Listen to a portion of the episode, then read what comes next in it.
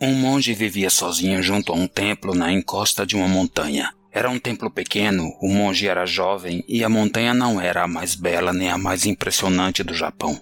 O monge cuidava do templo e tudo transcorria em paz e quietude, até o dia em que uma raposa e um texugo passaram pelo lugar e o viram capinando o pequeno canteiro de inhames dos quais se alimentava na maior parte do ano. O texugo olhou para o monge e para o templo e disse: Vamos fazer uma aposta. Quem conseguir afastar aquele homem do templo fará do lugar a sua casa. Já faz muitos anos que peregrinos e viajantes não vêm até aqui. Será um lugar muito melhor para morar do que a toca de uma raposa ou de um texugo.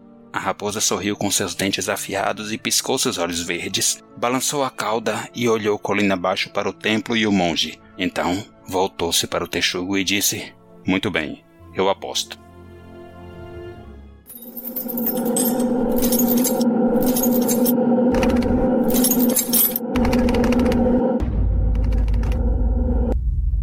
Os escapistas.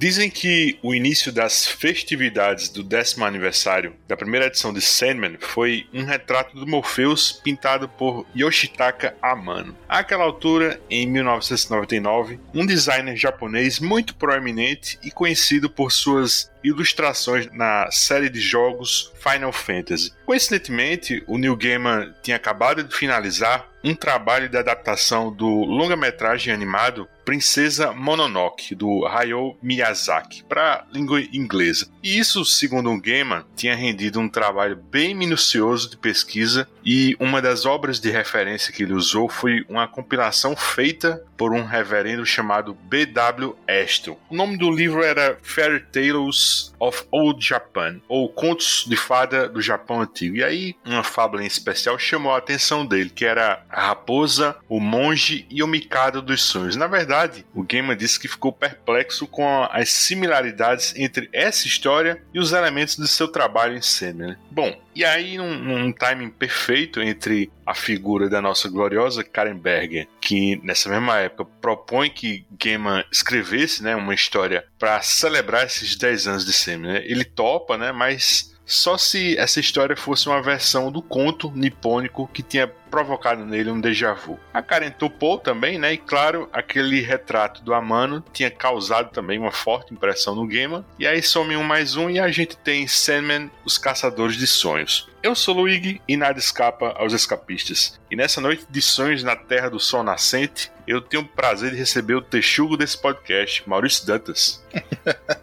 o Raio.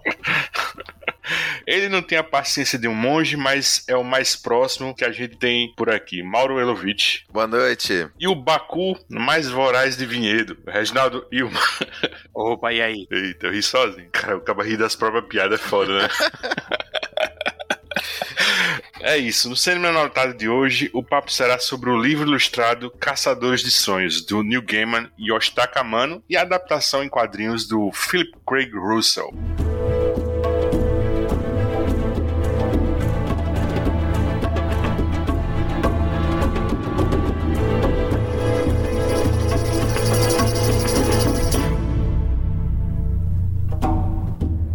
Caçadores de Sonhos. Para começar, só uma info para estudante de letras, né?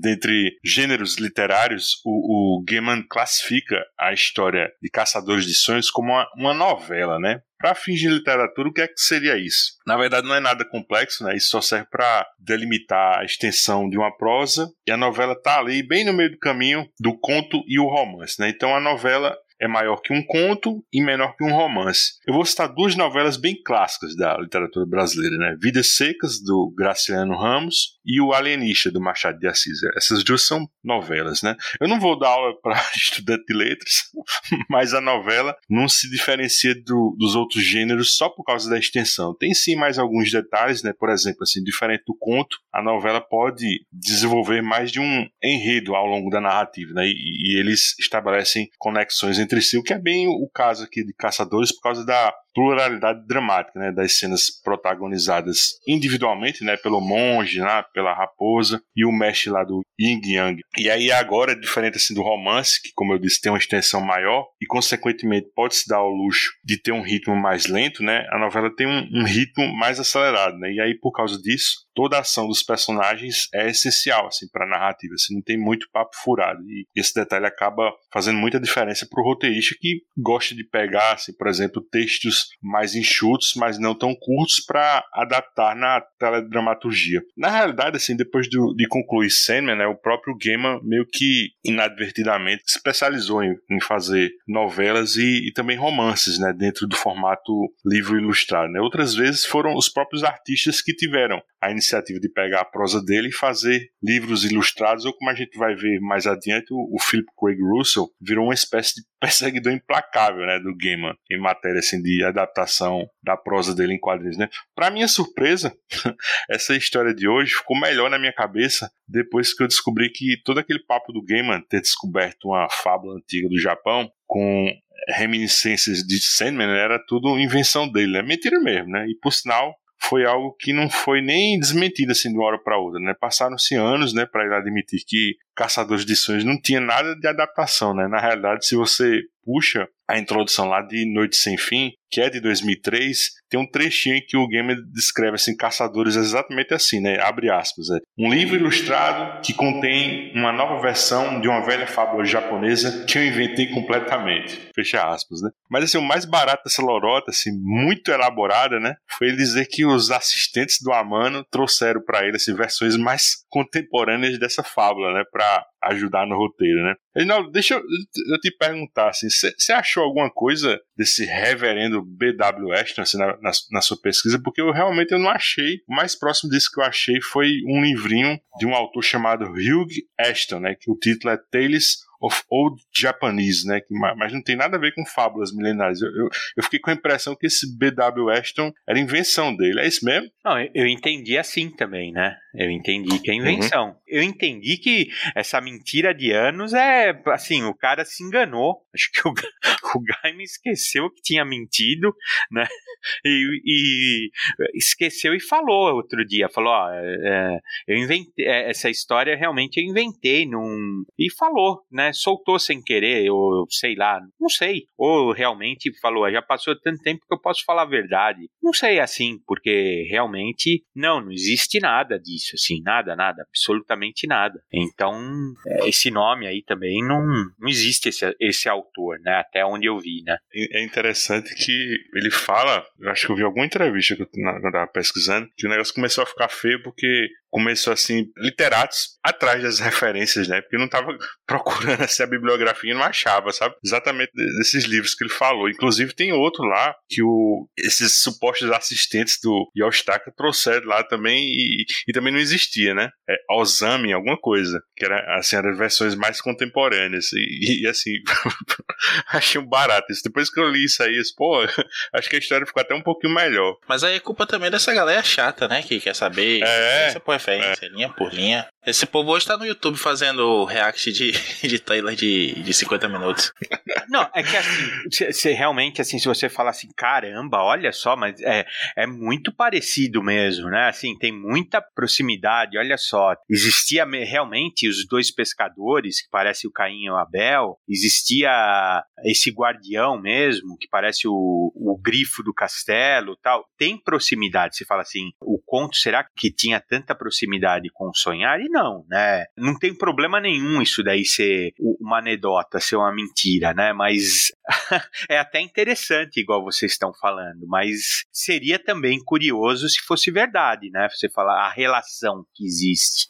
Então, realmente, assim, por isso que atraía tanto interesse. Se você vê a, a linha do tempo, o Gaiman estava nessa época aí, e, e, e, como o Luigi falou, ele estava fazendo a tradução da Princesa Mononoke, né? Para o inglês. Né? Então, eu acho que ele ficou encantado com aquela história. Surgiu a oportunidade dele fazer alguma coisa relacionada e ele foi por aí e criou essa historinha aí por trás que ela é bonita de contar, mas não é verdade. Ficou também como uma nota curiosa, né? Qualquer outro autor seria recriminado. Ele virou, né, virou mais uma curiosidade do Gaiman. Se fosse a Alan Moore que tivesse feito isso, meu Deus do céu.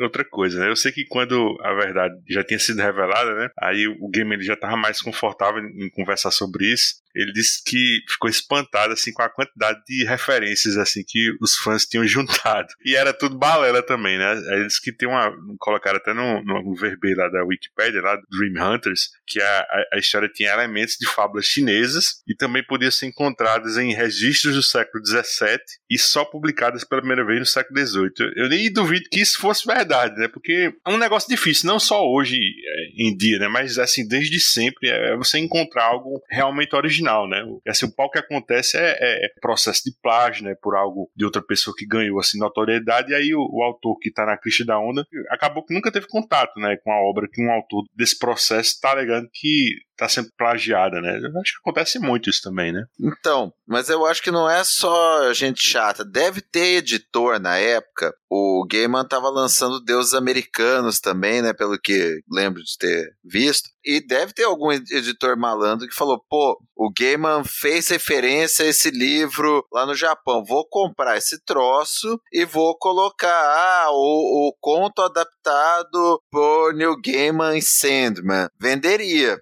E aí o cara vai procurar e fala, cadê essa porra, né? Então, é uma baita da sacada, é um negócio legal que, que o Gaiman fez mesmo. É, isso é verdade também. Eu falo assim da galera chata, mas de fato há toda essa questão. A gente sabe que esse material de um cara como Gaiman é estudado mesmo. O, o que eu acho curioso mesmo é que a mentira, né, a invenção dele lá daquelas poucas linhas ali na introdução, acabam ampliando a, a experiência da coisa, né? Ele cria uma mística maior em torno daquela história, que eu acho que serve a favor também, né? Seja verdade ou seja mentira, afinal das contas é uma coisa que incende mais sobre histórias também, né? E essa acaba sendo uma, uma metalinguagem aí, não da obra para o autor, mas do autor para a obra, né? Acho isso bacana. Não, não precisar desmentir, não. Claro que uma hora ele ia contar até como curiosidade mesmo, enfim, o cerco se fechou logo aí. Eu acho bacana como um extrazinho, é, mesmo que não seja verdadeiro, mas a história também não é verdade, né? É uma ficção que a gente está acompanhando e que isso acabou aumentando o prazer de ler, né? Uma curiosidade, chega, chega na, na Caimosa e fala, né? Você sabia que isso é uma adaptação de uma, uma lenda chinesa? japonesa? Mas isso durou porque foi na década de 90, né? Hoje em dia, com o tio Google, ia durar dois dias no máximo. Ainda é sofrer cancelamento, né? Porque tá se apropriando da cultura japonesa e etc. Ah, é, apropriação. O Gaiman teria sido cancelado logo no, no episódio do Inferno, quando mostrassem a nada. Ah, misoginia, prendendo uma mulher negra no inferno. Os caras não iam nem querer ver o desenvolvimento da história, que explica tudo e que mostra, né, justamente um ponto de vista bem feminino. Hoje em dia, a, a impaciência do tribunal do Twitter não ia deixar chegar nisso. Mas, ô Mauro, teve gente mesmo no Twitter reclamando que postou um cartaz da, da série e disse assim: o sonho é branco, a morte é negra, o desespero é um corpo gordo, não vou assistir essa série.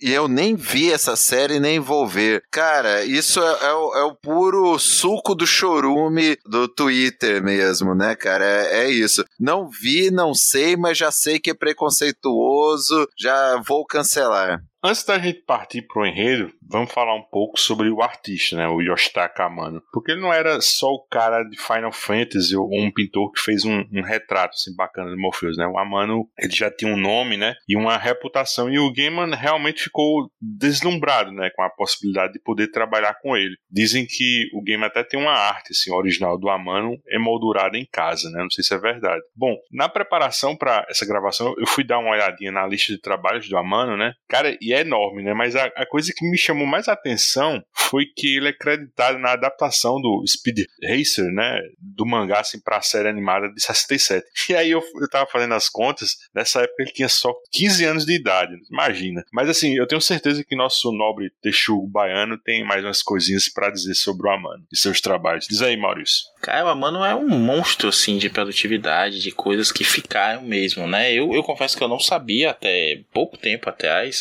surgiu uma conversa sobre a Mano com um grupo de amigos e aí um deles me contou. Ele é responsável por uma porrada de personagens japoneses da década de 70, 80 que estão aí até hoje, da Tatsunoko, que é meio que a, a DC, digamos assim, um, sou Marvete, né? Então a, a competição é, é, a DC, que é uma empresa de animação japonesa também que fez coisas como Gatchaman, que aqui no, no ocidente ficou conhecido como G-Force ou Batalha dos Mundos, aquela que o Alex Ross gosta muito, né? Que é aqueles cinco personagens meio pássaro, meio, meio personagem japonês mesmo, com os capacetes. Já teve algumas adaptações até publicadas aqui no Brasil pela Panini mesmo. E ele fez uma série de outros personagens que, inclusive, o senhor Amano deve ter ganho um dinheiro aí recentemente, porque em 2017 saiu uma série juntando todos esses personagens chamada Infinity Force que é o, o Tekaman, o Kachern e mais alguns outros que eu não. Então ninguém vai lembrar também. O Kachern, inclusive, teve um filme que saiu aqui, ele bombava sempre naquelas promoções das americanas por R$3,90 o DVD, que com esse mesmo nome, né? Kachern, acho que é Renascido do Inferno, e foi definido pela crítica nacional como a versão Ultimate do Jaspion. Mas não tem nada a ver com isso, aqui são aqueles personagens mesmo dos anos 80 de super força e super velocidade, dando porrada em todo mundo com aquele lenço no no pescoço, aquela estética bem, bem clássica daquele momento mesmo. E ele foi designer dessa,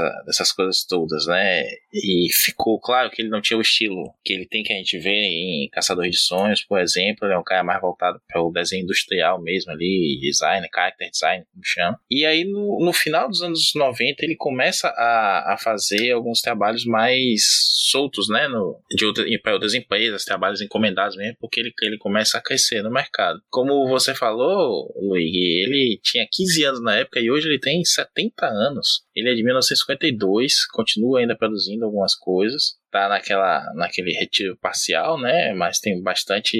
Já no Japão existe muito essa coisa de treinar mesmo os assistentes e os assistentes mais talentosos acabam saindo e fazendo carreira do seu nome mesmo, né? Seguindo não necessariamente o estilo do seu, seu mestre, do seu senpai, mas fazendo sucesso aí. Ele tem uns 4 ou 5 que estão bem colocados ainda na indústria japonesa até hoje. E ele tem realmente esses créditos, né? Ele fez, ele desenhou a primeira história do Vampire Hunter D, que é um, um, um magazine que eu nunca li, confesso, mas dei uma olhada aqui no, no, umas artes dele que são maravilhosas. E esse Vampire Hunter acabou criando muita, aumentando o sucesso dele internacionalmente, porque virou jogo, virou anime, teve várias outras adaptações e continuações em diversas mídias, e ele acabou fazendo o character design de algumas delas, né? Principalmente o primeiro filme japonês do estilo que saiu do Japão, né? Foi, passou nos Estados Unidos também, e aqui eu acho que só chegou naqueles clubes de otaku dos anos 80, começando dos anos 90, antes da, da, coisa explodir. E ele chegou a fazer também um trabalho para Marvel com o Greg Ruka, que eu dei uma olhada até no Guia dos Quadrinhos, não me recordava disso, é a Electric Wolverine, The Redeemer, né? O Redentor, acredito que seja inédito ainda aqui no Brasil, mas é uma imagem até da Electra que já todo mundo já viu aí pela internet rolando, né? Lembra um pouco aquela,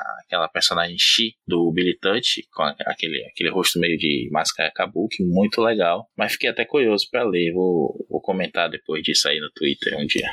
Eu já li isso aí. Ou é 2002 ou 2003, né? Do Redeemer, né? É inédito aqui. É inédito mesmo, né? É bem da época que Greg Hooker, ele tava na mensal do Wolverine. Foi mais ou menos essa época mesmo? Ele saiu tipo como uma edição especial. É bem legal. Agora tu tava falando aí do, do Casseri, né? O nome aqui no Brasil foi reencarnado do inferno, né, bicho? Putz, é pior do que eu lembrava. A primeira cena da transformação dele, bicho, é, assim, foi uma coisa assim que eu via em looping, assim, do herói lá lutando assim, com centenas de robôs, né, em super velocidade, pegando assim, bala de canhão assim com a mão, e isso assim num tempo assim pré-Zack Snyder, né, quando esse tipo de massa véis em CGI ainda não era uma coisa banal. Aí quem não viu, assim, procura essa cena no YouTube, que eu acho que até hoje é bem legal essa cena. Eu tenho esse DVD até hoje, vou confessar aqui, eu comprei, porque eu gostava do, do visual original do, do Cacherne, né? Que não tem nada a ver com aquilo, é uma roupa toda uhum. branca, uhum. com um C estilizado no peito e um capacete bem lembrando, inclusive, do Gatchaman de Force, com o, a, o rosto de fora, né? Mas com um, visorzinho assim até o nariz, tipo do Mega Man com um visor até o nariz, vamos dizer. E ele tinha um cachorro também, que é a, que é a cyborg igual a ele, é uma coisa bem, bem mais light mesmo, assim. Quando você vê esse negócio aí que é, é, é massa velho até o talo mesmo, você falou bem, Luigi. E bem a estética mesmo que o Zack Snyder foi seguir depois. Isso aí, na época, quando você vê o Zack Snyder depois, você diz, ah, é daí, né? E aí, Reginaldo, você pira nessa arte do Yoshitaka Amano aqui em Caçadores de Sonhos? Olha, eu acho que ela se adequa para a história, assim, né? Eu, eu acho ela realmente bonita, assim, mas não é, assim, de todo o meu agrado. Para a história ela é adequada, né? Ela é uma pintura, assim, né? Mas eu, ela não realmente não me atrai, assim. Eu não iria comprar alguma coisa só por causa da arte. Ela realmente não me atrai, sabia? Eu reconheço ela como bonita, acho ela é, interessante, ela se ajusta aqui com a história, ela, ela, é, ela é onírica mesmo, assim, né? Pra história eu acho ela ideal, mas não acho ela tão, assim, atrativa como arte por si só, assim, pro meu gosto, né? Consigo visualizar ela como de qualidade, mas não vejo nada demais, assim. não consigo dar mais volta em elogiar e falar que não gostei. em resumo, é legal, mas não gostei. Não chama minha atenção, cara. Assim, realmente, para essa história, eu acho ela muito legal, né? Muito legal mesmo. Né? Alguns quadros ela fica maravilhosa, em outros eu acho que ela se perde, perde o sentido. Mas como é uma história de sonho, fica até interessante, porque você não entende tudo quando você está sonhando. Então ela até fica interessante. Talvez num, num outro estilo de história não seria tão legal. E assim, esse, esse estilo de personagem eu não sei também se é do meu agrado, assim. É, não gosto muito, não. Acho que é realmente gosto pessoal. E aí, Mauro? Ah, eu gosto. O Regi mandou bem falar que, assim, é excelente pro estilo da história, né? Você pensar que é para emular um conto antigo japonês, então ele tem aquele estilo das pinturas japonesas, né? Com alguma sofisticação, com algum negócio diferente, e ela lembra muito questões mesmo mais abstratas, de sonhar. Eu acho muito bonita, cara. Eu acho que ela casa muito, muito bem com a trama. Ela tem alguns quadros muito impressionantes mesmo. Tem outros que nem tanto, né? Que é aqueles cenários que ele faz mais em preto e branco, tal, que eu já não acho tão bonitos. Mas, eu, por exemplo, o passeio do monge pelo sonhar é maravilhoso, né? Ele com os pássaros, a, a hora que ele vê lá a raposa, né? Cara, é muito bonito. É um negócio assim, realmente eu acho impressionante e casou perfeitamente para a história. É, agora tem aquele negócio, né? Assim, funcionaria para outras narrativas? Funcionaria esse tipo de pintura, né? De ilustração para outras tramas do Sandman? Provavelmente não. Né? Provavelmente ficaria um negócio mais cansativo, não, não rimaria tanto com a narrativa. Mas aqui eu achei, eu acho assim, bonito demais e, e completamente adequado para a história. É, exatamente. Dá uma emulada boa, assim, no, no estilo meio sumier, aquela coisa mais do, um alto contraste em algumas dessas paisagens, né? E ao mesmo tempo ele faz uma coisa bem fina quando ele, ele mostra o, o Morpheus, nesse viés aí do que o monge vê, né? Que ficou famoso também por isso. Esse quadro, principalmente, que a gente tem o Morpheus aí meio sentado, dando, gesticulando levemente. Eu acho bacana Agora, é, não é para tudo, né? Tipo, mais ou menos o que o George Pratt fez naquele Wolverine Netsuki, né? Que até tem gente que acha que é do Yoshitaka Amano,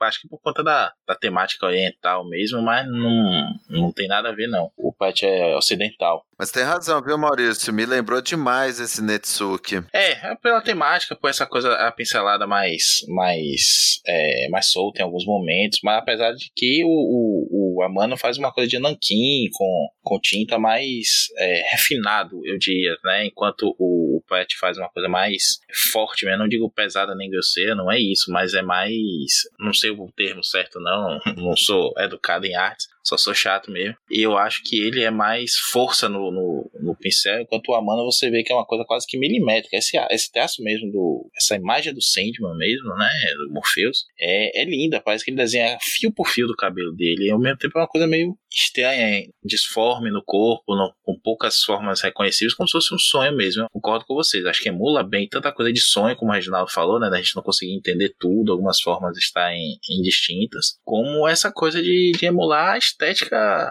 de um conto mesmo. Repito, por isso que eu acho que o, a mentirinha do Gaiman lá acabou acrescentando a mística da coisa. Partindo agora para a história, Caçadores de Sonhos tem seis capítulos, né? E o comecinho, assim, já justifica o fato dessa novela ser uma fábula, né? Uma narrativa em prosa, assim, com personagens animais que agem como seres humanos, né? Ilustrando, assim, tipo um preceito moral, né? Isso encaixa tão direitinho assim na noção clássica de fábula que o início mostra exatamente assim um, uma raposa e um texugo assim fazendo uma aposta assim maliciosa, né? Quem conseguisse tirar um jovem monge budista de seu templo isolado poderia ficar com esse templo, né, só para si. Mauro, fala um pouco sobre esse comecinho, especialmente sobre essas raposas e texugos, né, ou melhor, kitsunes e morrinas, né, no mito dos yukais. Então, é, é, essa pegada mesmo, meio fábula, meio sobrenatural, né? Pra gente que é ocidental, ele lembra muito a questão da fábula, porque são animais com pensamentos, vaidades aí é, semelhantes a dos humanos e com, né, parte de uma premissa fantástica de que o texugo e a raposa estariam disputando para quem né, iria conseguir tirar um monge lá do mosteiro dele e ficar com o local para eles. Mas na cultura japonesa, esses personagens eles têm uma mitologia própria, né? Eles têm uma cultura, né, de acreditar nos yokai, que são criaturas animalescas sobrenaturais. Então eles são muito mais do que uns animais de fábula, né? Tipo uma fábula do Monteiro Lobato, né? De uma raposa, né? de uma raposa lebre, por exemplo. Não é isso. Né? Na mitologia japonesa, não é assim, ah, um, uma raposa e um texugo com comportamento humano discutindo uma questão humana, né? Falando sobre a preguiça, por exemplo, lá no, no Raposa Lebre, o mérito do trabalho, nada disso. Lá essas figuras, né, a raposa, que é a kitsune, e o, as duas configurações do texugo, né, o texugo mais tradicional e o texugo japonês, né, que são o mujina e o tanuki, eles são criaturas na mitologia japonesa sobrenaturais. Mais do que eles serem animais, eles são animais sobrenaturais com poderes de se transformarem em outras coisas, de alterarem a realidade, de fazerem possessão de seres humanos, de assumirem formas humanas. E tem toda uma mitologia construída em cima disso, né? A gente falou na pauta, né, o texugo aí a gente associou a um Mugina, né, que seria, né, um, um yokai metamorfo, né, um, um desses seres sobrenaturais metamorfos, mas ele, o Mugina, é uma configuração desse, desse texugo mais pesada, né? Ele seria mais tímido, faria essas manifestações sobrenaturais. Quando ele apareceria, ele apareceria de formas mais assustadoras, às vezes como um fantasma sem rosto, né? Eu achei que, embora a forma lembre bastante a do Mugina, do jeito que é mostrado o texugo aí na história, ele me parece um pouco mais o Tanuki. O Tanuki também é um desses yokais, né, um desses animais com poderes sobrenaturais, mas na mitologia japonesa, o Tanuki ele é mais brincalhão, ele é mais da zoeira, ele aparecia as manifestações dele, não eram tanto para assustar ou para fazer maldade com os seres humanos, mas para pregar peças. O Tanuki aí ele seria, né, atraído pelo saque e ele sempre se daria mal. Então, em várias situações, ele vai enganando os humanos até que ele se revela como um texugo. E isso acontece muito com o texugo na história do Gaiman, né? Toda hora o monge identifica ele como sendo é, o texugo porque ele esquece de transformar o rabo em um dos cavalos, ou pela maneira como ele se manifesta quando ele está disfarçado de demônio. Então, para mim, ele lembrou até mais do que é, mais essa configuração do Tanuki. O Tanuki ele é uma figura também mais conhecida aqui no Ocidente. Tem vários, né, lá no Japão eles fabricam estatuazinhas, bonequinhos, pelucinha do Tanuki, porque dizem que ele dá sorte, né?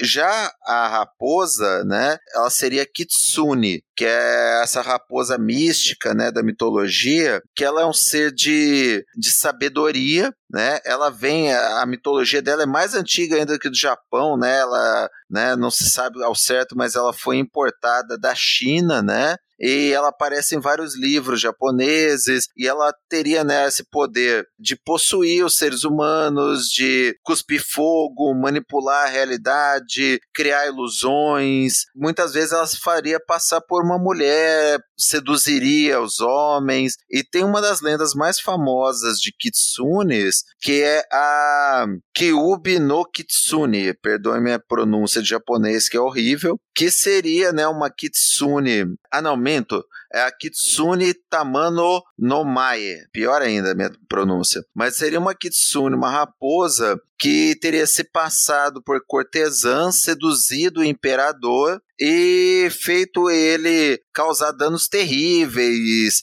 manipulava o imperador para entrar em guerras, matar milhares de pessoas, até que, ele, que ela é descoberta e o, o imperador manda os melhores guerreiros dele caçarem essa raposa.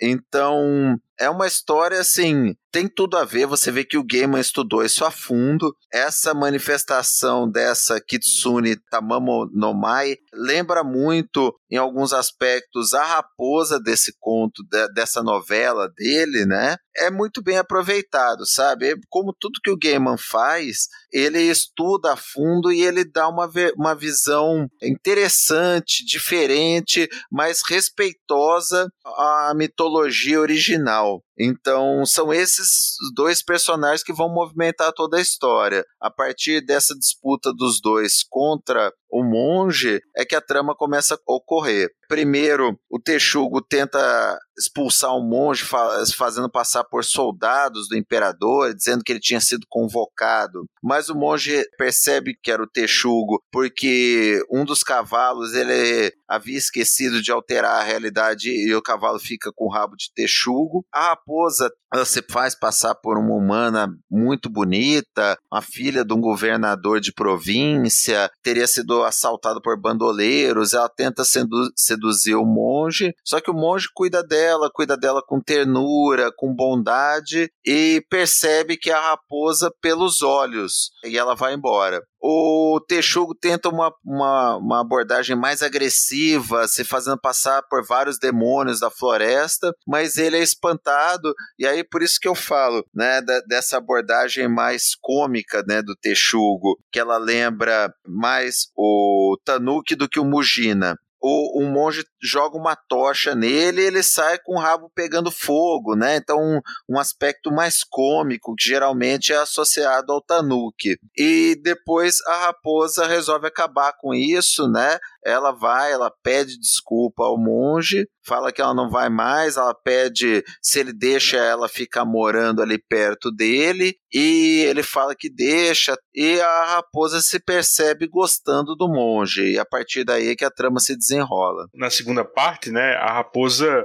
como o Mauro já falou aí, ela cai nas graças do monge, né? E vice-versa, né? E aí, certo dia, ela se depara assim com um, um bando de demônios, né? Indo em direção ao, ao mosteiro, mas não para realmente assim machucar assim o amigo dela, né? Pelo que a, a raposa ouve, eles querem apenas capturar a essência dele, né? Por meio de objetos pessoais, né? para que um tal de Onmyoji, né? O mestre do Yin Yang, né? Pudesse fazer assim um feitiço que que, ironicamente, mataria esse monge sem que ele se machucasse ou sofresse assim, alguma violência. Né? Evidentemente, assim, a, raposa vai tentar salvar esse monge, né, ainda que ela esteja impedida assim, de falar que, que ouviu, né, porque um desses demônios soltou uma praga para quem estivesse ouvindo eles né, e falasse o que ouviu. Aí, esse alguém, assim, no caso a raposa, se falasse, o coração ia explodir né, do peito. Né? Daí, mesmo com essa limitação, ela se parte assim, numa jornada assim, meio a molda assim, um sonho de mil gatos, né? Onde ela vai acabar se deparando não com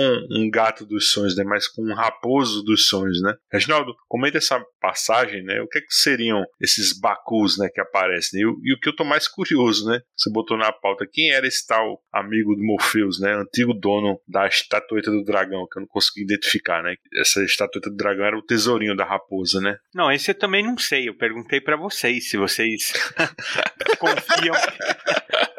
pô, eu fiquei curioso, eu fui pesquisar e não achei. Fiquei imaginando assim, pô, o, o, Craig Russell pegou essa história aí, deve ter alguma coisa lá em, em Ramadã com esse dragão. Eu peguei fui ali olhar em Ramadã se tinha alguma coisa com dragão. Porra, eu não achei não, nada, velho. O que, que o Reginaldo viu, hein? Eu fui dar uma procurada também, eu fui ver alguma coisa da morte, que ela fala que ela viveu na China, né? Ela teve um dia na China. Tem nada, cara, assim, mas é, é uma ponta que ele deixou, né? Um fio solto que o, que o Gaiman gosta de deixar. É uma ideia interessante, né? Que a raposa ela tinha uma estatueta de dragão, era o tesouro dela, né? Que ela sacrificou para poder saber como salvar o monge, né? Que é, é bem oriental isso, né? Você sacrificar algo de valor seu para ter uma resposta, algo em troca, né? Isso é muito interessante, cara. A forma como é colocada na história, assim, né? Bem fluido, assim, né? Como parte da trama, assim, super normal, assim, né? Uma, uma, imagina uma raposa ter uma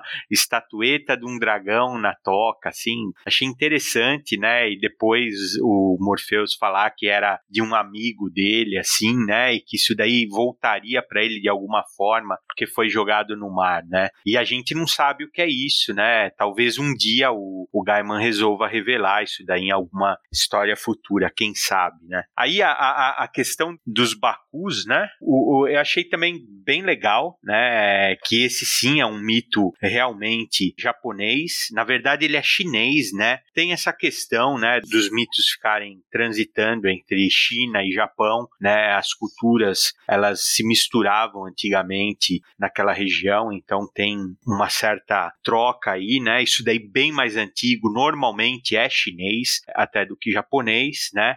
E a história do mito é que eles são criaturas do sonho que se alimentam de sonhos e pesadelos, né? Mas principalmente de pesadelos, né? Que é um é, o, o Baku é uma criatura assim como se fosse uma mistura de animais, né? Então ele é uma quimera, né? Uma mistura de animais que ele tem um, uma trombinha como um elefante, o corpo de um leão, com uma jubinha, a cauda de vaca, os pés de tigre, né? E várias outras combinações que às vezes mudavam. Ele é bastante popular, né? Chegava até ser no período do Edo vendido travesseiros em forma de baku. Imagina só que curioso, né? Para você ter bons sonhos, você ter um travesseirinho em forma de baku. E era uma coisa bem popular, assim, né? Então, ou você dormia pedindo para o baku trazer para você bons sonhos, ou ao contrário, se você tinha um pesadelo, você pedia para o baku consumir esse pesadelo, né? Ele devorar esse pesadelo para você esquecer ele logo. No meio aí dessa pesquisa, eu achei um negócio super interessante, que os primeiros primeiros imigrantes japoneses aqui para o Brasil, quando eles viram uma anta aqui no Brasil, eles falaram que era muito parecido com Baku. Então eles até chamavam ela de era alguma coisa Bakuki, Bakugi. Mas você sabe que na, na, adaptação do quadrinho eu achei parecido mesmo com a anta, né, do lado do Craig Russell. É, ele desenha mesmo, ele faz só ele só a anta, ele faz só o bicho com uma, uma mechinha, né, um, uma crina é. assim, né, e a anta, a anta não tem essa crina, né, mas parece mesmo uma, uma, uma anta por causa da trombinha mesmo, né, assim. Mas imagina você ver, né, você ser um, você ter um animal mitológico que vai para outro país, para outro lado do mundo e ver um, um, bicho muito parecido com ele, assim. É, é o que, que, falavam no meu, no meu país que comia sonho, né? Assim, cara, assim, é interessantíssimo isso, né? Então, se você procurar imagens do, do Baku, você vê que ele realmente parece mesmo uma anta bonitinha, ele é até bonitinho, assim, né? Ah, então eu acho que eu sou um Baku também, porque eu sou um fã de um sonho, bicho, aquele docinho lá de creme, porra, bom pra caramba, viu? Eu também, Luiz. Inclusive, minha primeira experiência na vida de quase morte foi por causa de um sonho. Foi atropelado voltando da padaria. Desculpa por ter rido, viu, Maurício? Pior sou eu, cara, que agora que o Maurício falou que foi atropelado comprando um sonho, eu lembrei do TV Pirata, né, cara, que os caras chegavam assim, John Lennon estava certo, o sonho acabou, porque na padaria não tinha mais sonho, né, Luigi, não, não, se sinta mal, não, que hoje é motivo de piada na família. Né? Até hoje é motivo de piada na família. Porque eu levantei do chão e disse: Meu sonho. Não era medo da morte. Em seu coração, ele suspeitava que a morte era uma forma de escapar ao medo. E havia dias em que ele imaginava que, se conseguisse, com sua arte, matar todos os homens, mulheres e crianças do mundo, o medo desapareceria. Mas ele suspeitava que o medo o assombraria mesmo se estivesse só.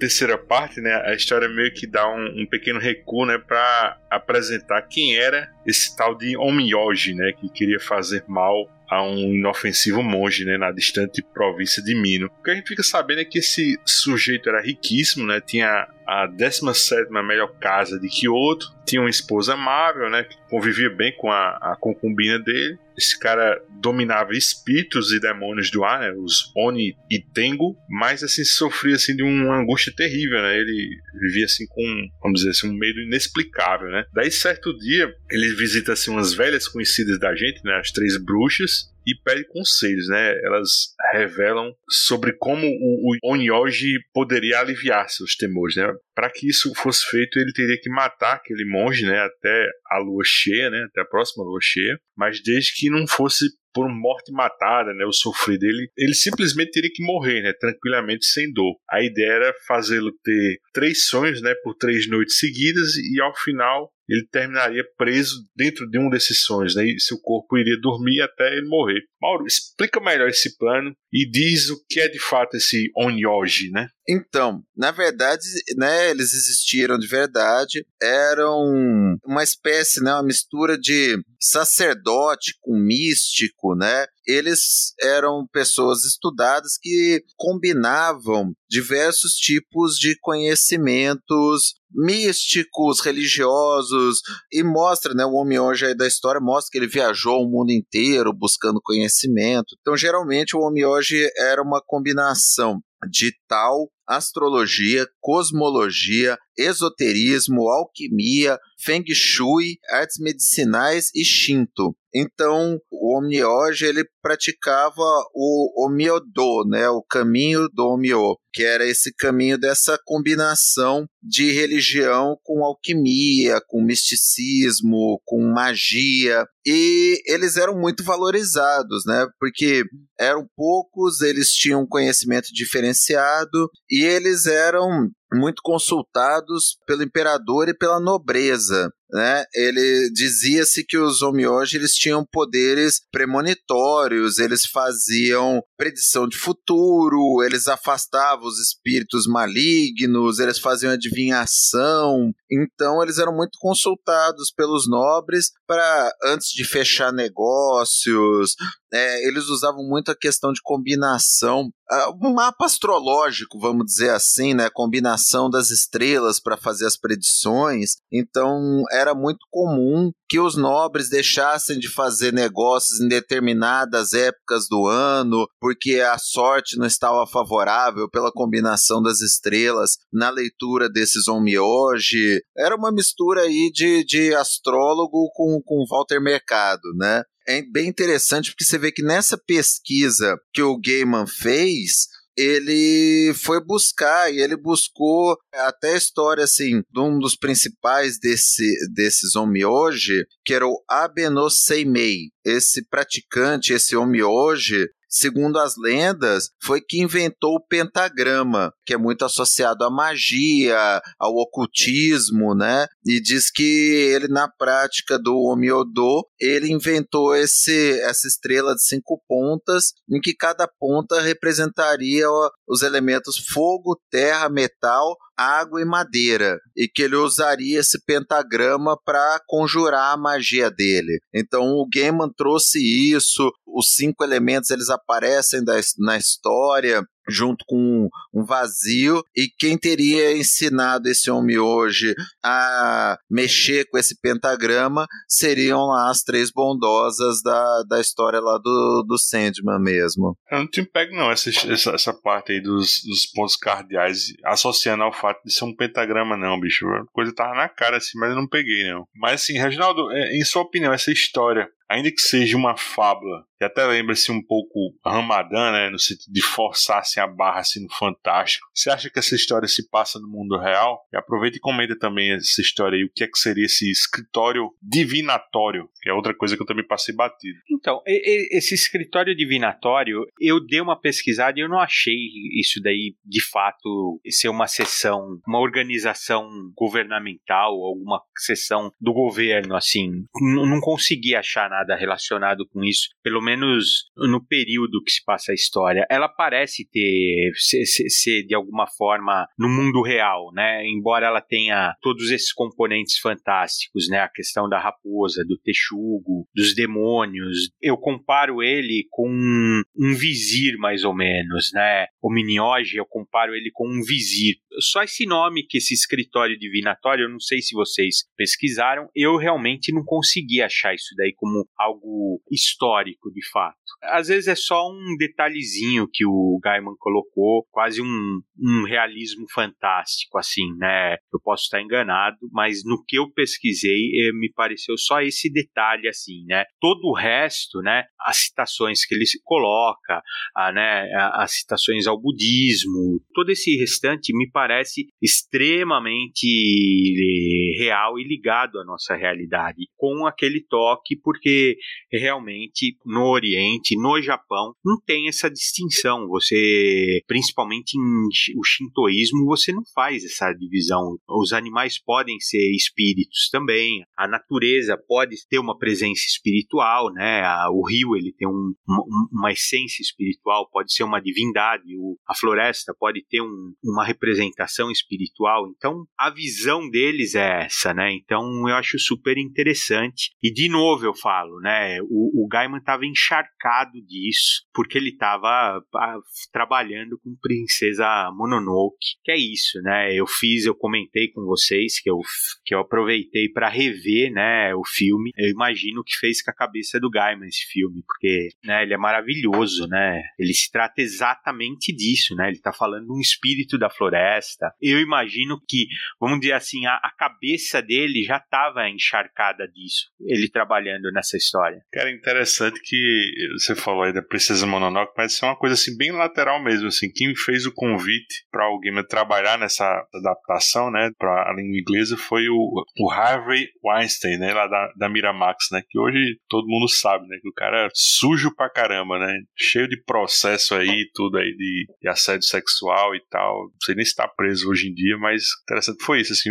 só um detalhezinho, assim, mas, assim, é, nesse segundo momento desse capítulo, né, assim, vemos os sonhos do monge sendo sonhados, né, e aí dentro deles é que a raposa executa seu plano, né? Maurício, explica qual era a ideia da raposa para salvar o monge. E por fim, deixa eu te perguntar o que, é que você achou dessa caracterização das três bruxas. Né? Eu, tenho comigo que foi assim uma das, pelo menos na descrição, assim, uma das representações mais perturbadoras assim delas em Sandman, até por fugir assim ao padrão estético que a gente vinha habituados, né? Delas serem só uma jovem, uma mulher madura, né? Uma idosa, sem nenhum traço assim físico assim mais característico. O que, é que você achou? Realmente, elas aparentemente, né?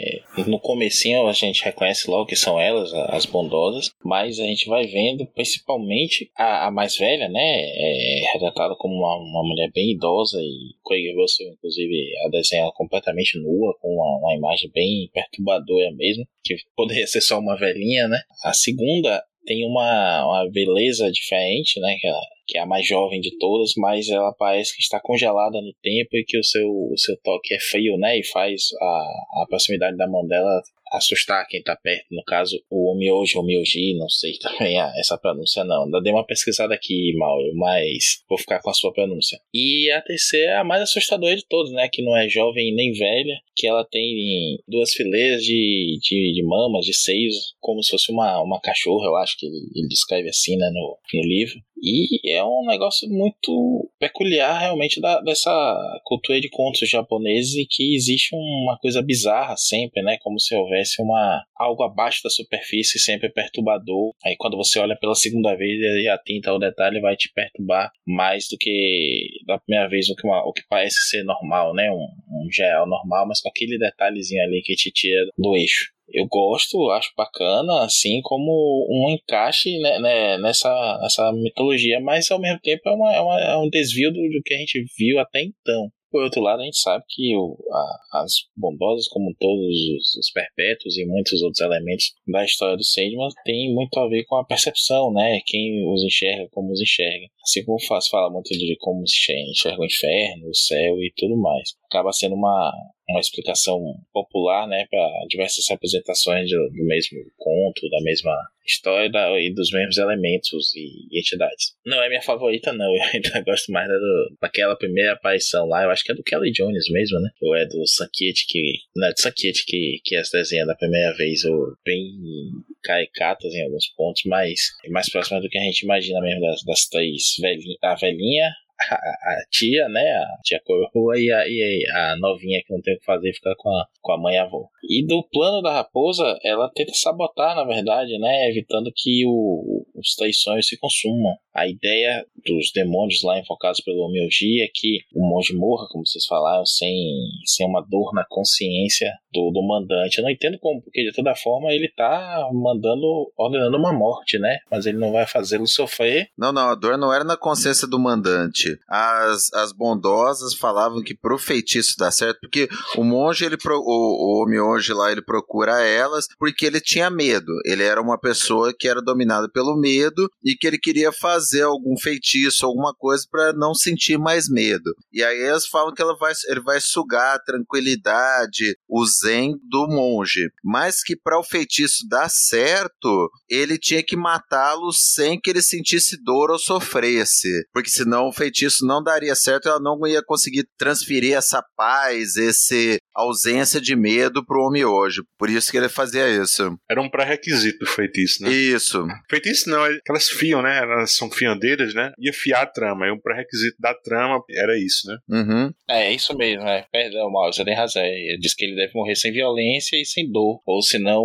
a, a trama que ela tá tecendo vai falhar, né? E só pra te com complementar, assim, o que você falou da, das bondosas aí nessa retratação, eu concordo com você, eu, eu continuo achando a melhor, a do Sankit, que inclusive o rosto delas meio que se funde, né? Às vezes elas viram um bicho com três rostos colados assim, eu acho mais emblemática, mas o que eu, eu concordo com o Luigi, que é a descrição do Gaiman especialmente não tanto na do Craig Russell, que é assustador e tal, mas no conto é, ilustrado, né, no, na, nessa, nessa versão em prosa, elas ficam assustadoras, né? Ele falando assim, ela não estava nua, mas sua túnica estava aberta, em seu peito entreviam-se duas fileiras de seios, como seios de um porco fêmea ou de uma rata, com bicos tão negros e rígidos quanto pedaços de carvão. Você fica meio, né, com nojo, com medo. Você imagina um ser grotesco. Ela tá, elas estão representadas ali na figura, assim, assustadoras, né? Meio como demônios japoneses mesmo. A mais velha tá parecendo um tengu ali em cima. E elas são assustadoras também porque nesse conto mostra uma face mais cruel delas, né? Que elas devorariam os visitantes que se perdiam e acabavam entrando ali naquela casa delas. E depois o que mostra, né, lá mais pro finalzinho, não vou nem falar agora para não dar spoiler, mas a questão do, delas estarem associadas com crânios de crianças e bebês que aparecem mais lá para frente. Então, assim, é, é a, a, descrição mais perturbadora, mais assustadora das bondosas para mim em todo Sandman mesmo.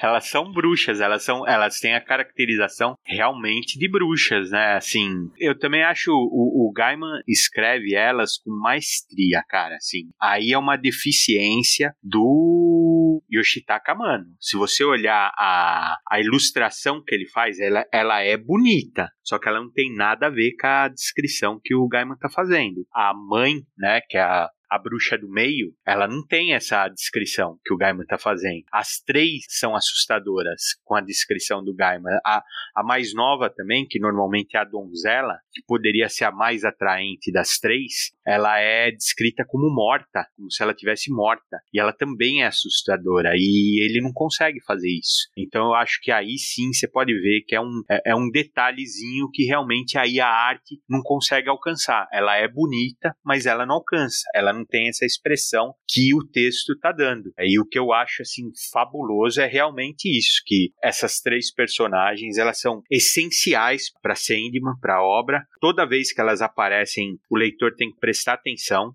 tem que prestar muita atenção, ler assim atento e reler, porque elas são importantíssimas, elas são personagens fortes, né? E elas têm domínio uh, de toda a situação do que acontece. Essa descrição delas nesse conto, assim, que depois a gente tá tendo dificuldade para chamar o, o, cara mesmo, né? O, o, o aí, ele depois ele fica acariciando, né, a, a mãe, o cabelo, como se ela fosse, porque ela tá, ela tá caracterizando um animal mesmo, né? Talvez um, uma cadela, um, ou uma rata mesmo, como se fosse um, a mãe de uma cria, né? Assim, então por isso que ele fica, parece que depois ele fica dando comida para ela e acariciando a cabeça dela. Então é assustador isso, cara. Então eu acho essa descrição das três bruxas assim fantástica, cara. Assim foi, acho que é uma das partes mais interessantes aí do, do conto, cara. Ó, eu vou já me adiantar também. Os dois desenhistas não chegam nesse ponto. Nenhum dos dois, né? Os dois artistas não chegam lá, cara. Talvez o Craig Russell chegue mais perto. Sim, você tem razão. Eu também acho. É, chega perto assim na descrição, né, na realização da descrição, mas não não em passar essa coisa desse horror horror, né, que o, que o Game evoca na narrativa dele. Quando você lê na, na sua cabeça é mais, mais tenebroso, né? Isso, isso. Exato. Você pensa bem num, num filmão de terror mesmo, naquela cabana abandonada, nos seres disformes. Eu lembrei daquele filme lá do Sam Raimi, Leve-me para o Inferno, né? Como é aquela, aquela bruxa? Arraste-me para o Inferno. Arraste-me para o Inferno. Eu me lembrei da bruxa do lá, bicho. É, assim, é isso que eu, que eu, que eu falei, assim, eu acredito seja por aí, que é um, uma coisa mais próxima do, do, desse horror japonês mesmo, né? Oriental, a gente teve aí filme coreano, filme de filme chinês com, com esse tipo de horror que acaba sendo muito assustador pra gente mesmo, né? São evoquem mais que a gente não tá acostumados. E, e isso aí realmente, Reginaldo, ele alisando a cabeça dela e dando comidinha, assim, um, com essa, essas tetas de cachorro mesmo, assim, é uma, uma cena muito nojenta, sei lá. Que porra é essa? Parece que você tá sonhando mesmo com aquilo, né? Isso é legal. Eu só queria lembrar aqui, Mauro, de fato, quando as bondosas explicam, né, a trama lá que elas estão tecendo, não, não falam de dessa coisa da consciência. É aquele demônio invocado lá no começo do, do segundo ou terceiro capítulo que fala, né? Eu até eu em inglês, mas peguei aqui em português que traduzido assim mesmo. Né? Quando esse sonho a caixa for aberta, o monge perderá toda a conexão com esse mundo, sem água, sem comida, morrerá. A morte do monge não ficará na consciência do nosso mestre. Foi isso aí eu interpretei. Como assim, né? Ele encomenda uma, uma morte, mas por não ter violência, então não ficaria na, na consciência dele. Era a leitura que o demônio fez o negócio, porque ele não passou os detalhes, né? Isso. Aí ele achava que eh, ele queria causar essa morte indolor para aliviar um pouco o peso de estar tá matando o monge, mas não era isso, né? Era parte lá da trama. Exatamente. E então o, o, plano é esse, né? Que o, o monge tenha três sonhos. A primeira noite ele sonha com uma caixa que seria entregue a ele. Na segunda noite é uma chave negra seria entregue também. Na terceira noite ele pega a chave que ele sonhou e a caixa, abre a caixa e nesse momento ele perde toda a conexão com, com a realidade, né? Como, como eu li aqui agora. É como se ele não acordasse, né? Ficasse preso na, naquele sonho e sem se alimentar, sem se mexer, ele morreria aos poucos, definhando. O plano da raposa salvá-lo disso, pois que ela, ela pega esse, esse, tesouro que vocês mencionaram e faz essa oferenda para sonhar com a, a, raposa dos sonhos, né? E conversa, recebe lá a dica, mas o próprio Morpheus diz a ela, né? Você é uma raposa e ele é só um humano. E essas coisas geralmente não acabam bem. E bem sabemos que o Morpheus tem experiência nesse aspecto. E o plano dela, na verdade, é interferir né, nesse, nesse aspecto aí. Ela usa os Bakus como uma entrada ali nos sonhos e, e invade esses sonhos, está presente no, neles e sonha o terceiro sonho pelo monge, tanto que o sonho dele na, na, terceira noite é um sonho bom, né? E ele acorda agradecendo por isso e percebe que a raposa tá lá é, desmaiada, sem, como se um sopro de vida apenas, cuida dela, mas sem saber o que é que tá acontecendo, até que ele vai atrás e encontra essa outra figura aí curiosa da história. É, como você falou, né? Um, um monge acorda, né? Mas a, a, raposa ela segue dormindo e, e ao exemplo lá da doença do sono, né? Lá da mensal do Ela não desperta, né? A princípio ele tá. Ele até pensa, né, que a raposa morreu. Aí ele percebe que ela tá com a respiração bem fraquinha, né? Aí ele fica temendo pelo pior, né? Ele, ele faz algumas preces a três entidades, né? Ao próprio Buda Amina, né? A, a Kishimojin, que foi uma, uma, mulher demônio antes de encontrar o Buda, e o Bizuru Harada, né? Um, acólito de Buda, proibido de adentrar-se o, o, Nirvana porque quebrou seu voto de castidade. Né? Quer dizer, parece uma prece assim bem eclética, né? Onde o, o monge está literalmente assim, apelando e fazendo assim tipo um potpourri, né? Budista, shintoísta. Aí depois, né? Dessa reza brava, né? Ele, ele decide descer né, a colina e ir à cidade em busca assim, de um curandeiro assim para ajudar a raposa. Né? Aí no meio do caminho ele acaba topando assim com o próprio Bizuro Harada, né? Em pessoa, né? Ele leva umas cacetadas na cabeça, né? Com um bastão. Uma porque o, o monge deixou, né? O mosteiro sem ninguém, né? Outras porque salvar a raposa era uma ideia que iria, de certa forma, interferir nos assuntos do espírito dela. E isso não cabia ao monge, né? Aí no fim, assim, o, o Bizuro Harada dá uma tira de papel assim para um monge, né, que vai servir assim de um, de um passe, né, para entrar no sonhar e ter um, uma audiência com Morpheus. Reginaldo, o, o, que eu tô deixando passar, você sabe dizer qual seria essa intimidade assim do Bizuro assim com o sonhar? Assim, ele entregar esse papelzinho lá para ele lá e assim, ele imediatamente assim ele acessar o sonhar. Eu achei fiquei nessa dúvida assim, no final das contas. cara, eu, eu acho que é só a mesma do de todos os elementos assim lendários, assim, todos os deuses, a relação que eles têm com o sonhar. Deuses e criaturas, assim, místicas e mitológicas têm com o sonhar, porque esse Binzuro Arada é um aspecto do Buda, né? Na verdade, ele não é bem um aspecto do Buda, eu, eu expliquei até errado. Ele é, ele é uma, um discípulo, né, do Buda, que foi condenado a. Ele é quase um, vamos dizer assim, um judeu errante, vai, um vingador fantasma, vamos falar assim. Ele foi condenado a vagar no mundo por um errinho que ele fez na. Né, uma derrapada que ele fez em vida, né? Então, por isso que ele é esse velho errante, assim, de um aspecto meio místico, né? Meio de penitente, assim, né? Então ele tem um pé, um pé na realidade e um pé no sobrenatural. Talvez seja por isso que ele tenha encaminhado o monge para o sonhar. Essa é a, minha, é a minha leitura que eu faço, não é nada concreto assim, né?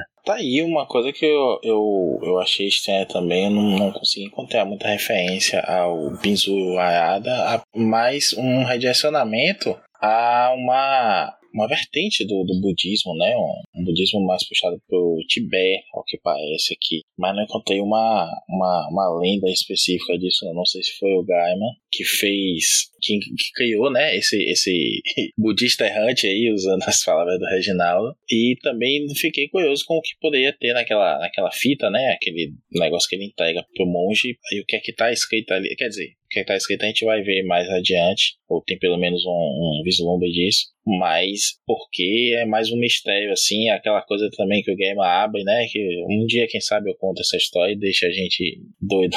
Mas é isso, eu fiz mais ou menos essa mesma leitura que vocês, né, é um charme da história a gente não saber se existe essa mitologia mesmo, ou se foi ele que inventou, e eu fiquei com essa mesma impressão de que por ser um cara que já era para ter morrido e não conseguiu alcançar lá o Nirvana e ele viveria nesse limbo e teria esse, uh, vamos dizer assim, esse passe grátis aí, esse ticket para entrar no sonhar, né? E esse conhecimento sobre o sonhar. Tanto que todo, toda hora que ele chega com esse, né, com esse, o monge chega com esse passe lá no sonhar, as pessoas, ah, me desculpa, eu achei que você era só mais um, mais um sonhador, só mais uma pessoa, né? mas esse, esse bilhete aí para ele dá uma, uma posição privilegiada, além do acesso, vamos dizer assim, ele é uma a pulseirinha VIP aí pro, pro sonhar. Quero me corrigir aqui, é, na verdade existe sim esse bizu Arada. Ele é um é um personagem histórico mesmo, é ele é um Arhat, que é um iluminado, né, dentro do budismo. Só que ele realmente superou todos os limites conhecidos naquele momento, é como se fosse o Anakin Skywalker da, do budismo, só que ele começa a usar esses poderes por fama e glória, né, para impressionar as pessoas, como se fosse truque de mágica ele é condenado pelo Buda a perder esse acesso à, à iluminação que ele tinha até então. Viu, o, o Maurício? Diga. A falha dele foi uma falha de castidade mesmo, assim, ele... Pensou com a cabecinha de baixo. É, é, ele pecou com a carne mesmo, assim, ele... Ele, ele usou as habilidades para comer gente. Isso, isso, então ele realmente foi condenado a ficar no mundo físico por conta disso, né, na verdade, ele foi condenado pelo Buda a ficar no mundo físico até a próxima reencarnação do Buda, né? Então por isso que ele está na Terra assim, mas ele atingiu Nirvana, por isso que ele tem acesso aos dois mundos assim. É uma lenda bem interessante. Você falou da, da mulher demônio, né?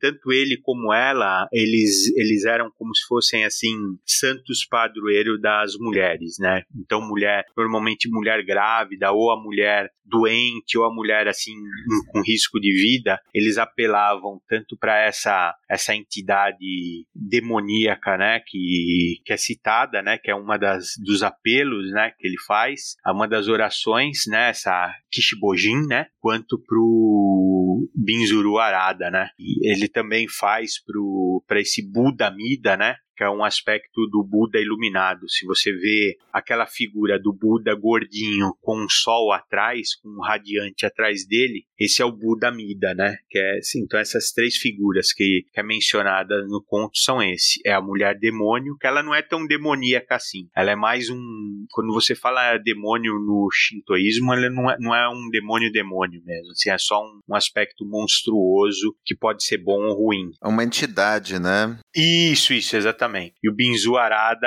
é isso, que essa história é interessante, que ele acaba até encontrando, assim, né? E ele é, é um velhinho curioso, assim, né? Que tá ajudando ele, assim. Associei ele de, de imediato ao Vingador Fantasma, assim, né? ah, total. Não, eu te confesso que eu não, não tinha visto é, essa questão do Binzu Arada mais, com mais profundidade. Tem tudo a ver mesmo. É, agora, é interessante, né? Como que ele combina bem esse, esses elementos né, dentro da história. Como que, que a coisa funciona dentro da, na, da narrativa, né? Ela parece realmente esses elementos que ele mistura do Sandman, da mitologia japonesa, dos seres sobrenaturais, e a história, ela não te causa um incômodo, sabe? Não te causa aquele negócio de... Ela vai fluindo, né? É, ela não é aquele negócio de, pô, tô, sabe, tá botando um elemento moderno numa história antiga, um elemento antigo antigo numa história moderna, sabe? Amarretando, né? É, não é aquele negócio igual a gente falou, não é o, o Romeu e Julieta do Baz Luhrmann, né? Das falas clássicas do Shakespeare no cara dos anos, começo dos anos 2000. De camisa havaiana. Camisa havaiana e, e Cadillac, né? Que Cara, é legal, trama... mas é estranho. É, é outra pegada, né? É outra pegada. Aqui ela flui, né, cara? Ele vai combinando os elementos do Sandman, do sonhar, Morpheus, as bondosas, com as lendas japonesas e fica tudo com cara de, de conto japonês, né? Muito, muito bem feito. É, o que eu gosto é que, é que o, o, a condução da história parece num primeiro momento que a raposa é a protagonista, agora a condução é, é do monge, né? Ela vai transitando, né? E o, vamos dizer assim, o Morpheus Malemar aparece, né? Assim, ele é só ele é só um referencial na história, assim, ele é só uma figura de passagem, assim. Eu acho interessantíssimo. Normalmente são boas histórias quando você vê uh, o Morpheus só de passagem e os elementos tão familiares você vai encontrando pela história, né? Tem um, um outro lado aí também que essa história podia ser acessível para uma pessoa que por exemplo, tá assistindo agora a série na Netflix e não, vou pegar uma história qualquer de Sandman aí e, ler, sabe? Pra gente que a gente já conhece já, por exemplo, as Três Bruxas, Caim e Abel que aparece, né? Fica mais legal, mas eu, eu não, não acho que uma pessoa leiga pegando essa história assim, ela diz, não, vou ler uma história de Sandman, vou dar de presente assim um, um encadernadozinho de Sandman pra uma pessoa, eu acho que pega, acho que pega beleza. Você falou pouco acessível ou, ou acessível ou inacessível? Não, eu acho, eu acho acessível. É essa história? Eu acho um pouco menos acessível. Eu acho mais difícil. Porque você fala, quem que é familiar aqui? É o, o miojo lá, é, ele é o quê? Ele é quem na história? Porque ele não é ninguém, entendeu? Você fica tentando encaixar as pessoas e às vezes você não tem que ficar encaixando, entendeu? Eu tô falando assim com relação a, assim, a mitologia de Sandman. Você pegar essa história, acho que ela apresenta algumas coisas básicas. As três bruxas, né? Caim e Abel, Morpheus, o Corvo, aquele mundo do Sandman. De certa forma, é uma apresentação do sonhar desse universo de Sandman. Acho que é acessível nesse sentido. A pessoa pegar e. Funciona como um one shot. Exato, funciona como um one shot. É, você pegar e for ler isso, é a mesma coisa que quem vai pegar e ler, sei lá, um conto de mil gatos. Eu acho que essa aqui é até mais palatável pra pessoa entender um universo de Sandman do que o conto de mil gatos. Mas funciona igual, assim. É uma trama autocontida, ela é bonita, ela tem essa pegada meio é, mitológica, oriental. Ela tem todo esse conhecimento que a gente falou, assim, algum, alguns personagens que são mais difíceis para quem não tem contato com a cultura oriental. É o que a gente falou isso várias vezes, né, durante os podcasts. O leitor não precisa entender tudo para gostar. Você não precisa se aprofundar, assim, se aprofundar melhor a experiência, melhora. Mas a história ela é legal. Se você pegar e ler ela isoladinha, igual o Luigi falou, você der de presente para alguém, é uma história legal. A pessoa vai compreender, vai gostar. É uma história fascinante. Eu entendo o que vocês falaram, mas o cara lê a história, a pessoa lê essa história e fala, é bonita. E ela de fato é bonita. Mas ela vai entender as referências, todas as referências? Algumas sim, outras não que algumas são bem difíceis, cara. São muito difíceis de você entender o que tá falando. As três bruxas, um pouco mais difícil, elas não estão tão bem caracterizadas como as três bruxas. Eu acho as três bruxas difíceis até hoje, Reginaldo. É, é. A gente chega lá em Entes Queridos lá, bicho, e ainda eu tô voando, assim, na, nas três bruxas. Eu acho que elas são enigmáticas, assim, para sempre. Mas aqui na história, elas, elas são difíceis, cara. Pro cara que não conhece muito, fala assim, ah, eu reconheci as três e quem é esse eu miojo? Quem que ele é? Ele não é ninguém, mas você tá querendo saber quem que ele é. Já que elas são as três bruxas, quem que ele é? Mas ele não é ninguém. Aí você fala assim, peraí, então, e, mas esses dois que apareceram, eu já tô me adiantando, mas é o Caim e Abel? Então o miojo tem que ser alguém. Peraí, e esse velhinho que apareceu, quem que ele é? Então ele tem que ser alguém também. Você entendeu? Ele misturou algumas referências com algumas passagens que não tem referências nenhuma. Não tem nenhuma referência. Então eu, o que eu acho que fica um pouco confuso para o leitor que não tem todo esse domínio da série, de todo o universo de Sandman. Ele vai falar assim: é uma história boa? É uma história boa. Só que eu não entendi muito bem. Quem que é esse daqui? Quem que é? Porque passa, cara. Realmente acaba passando despercebido. A raposa é só uma raposa mesmo ou é outra coisa? O monge é, é alguém? O que, que é? O que eu quero dizer é o seguinte: ou, ou é tudo, ou é tudo é nada, né? É calça de veludo bunda de fora, cara. Assim, aqui não é. Aqui é meio a meio. Alguns personagens são do conto, alguns personagens são, são de Sandman adaptados. A, a graça em quem conhece o universo é, é ver essa mistura, mas quem não conhece fica meio, fica meio boiando, eu acho. Essa é a impressão que eu tenho. Pode achar bonito? Vai achar bonito, mas não vai ter essa identificação fácil, não, eu acho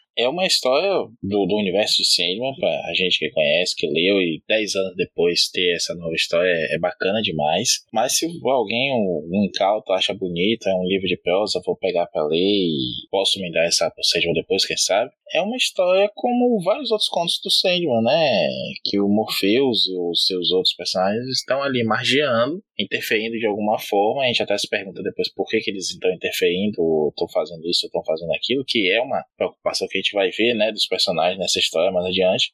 Mas que ele é mais um elemento da história só, Reginaldo. Eu acho que assim, ah, se você falar em preocupar realmente em tá ligando a Sandman e dizer assim, ah, eu li uma história de Sandman, né? Então realmente é, complicado. Mas como história em si, ele é mais um elemento. E se você não conhece, vai continuar é, sendo pouco importante se ele tá, se esse personagem é da história, se ele é próprio do conto, se ele tem alguma ligação maior, se ele não tem. Eu acho que aí é o, é o menos importante. O importante é se a história em si, essa pincelada da mitologia toda do, do Sandman, né, do gibi todo, do universo do, do sonhar, funciona bem na história e vai fazer o leitor querer conhecer mais. E aí, nesse ponto, eu acho que sim, porque enquanto o, o Morpheus é mais uma entidade que aparece aí, nem é muito explicada como as outras, ele vai ter um destaque lá do meio pro fim, ele vai ser a, não é bem um deus ex machina, mas ele é o, a reflexão, né?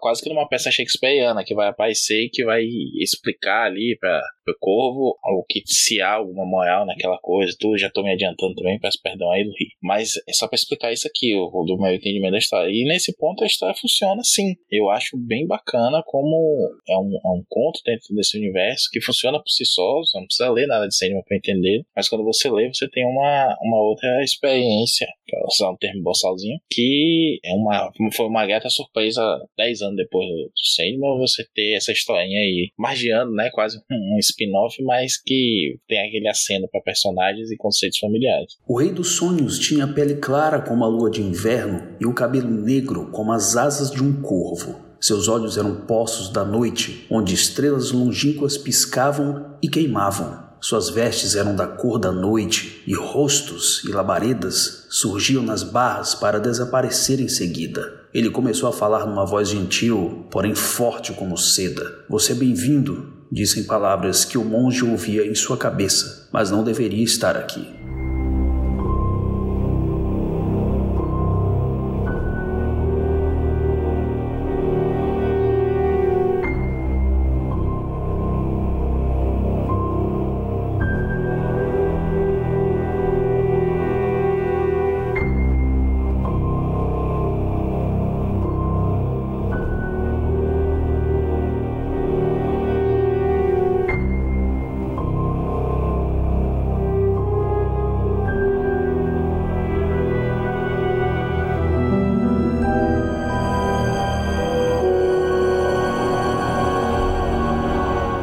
Quinta parte, o monge pegou no sono, né? E entra no sonhar para ter uma palavrinha com Morpheus, né? Saber o que finalmente aconteceu com a raposa. Mauro, comenta esse capítulo, assim, né? e eu queria a tua opinião também que você acha que o Morpheus assim respeitou tanto assim a vontade assim do monge, mesmo ele tendo feito assim um trato assim com a raposa? Eu fiquei com isso pensando depois. Então, o monge ele entra lá no sonhar e ele vai passando pelas figuras familiares da gente, né? Ele encontra lá o Caim, o Abel, o... até a cena muito boa. O Abel finge espirrar e aponta pro monge para onde ele tem que ir. Depois aparece, né, o, o Caim jogando ele no rio, né? Morto. é muito bom. Ele chega lá no castelo do Morpheus e de novo aquela coisa, né? Que a gente falou que cada um vê o Morpheus da maneira que a cultura da pessoa, né? É, sei lá, o background da pessoa traz.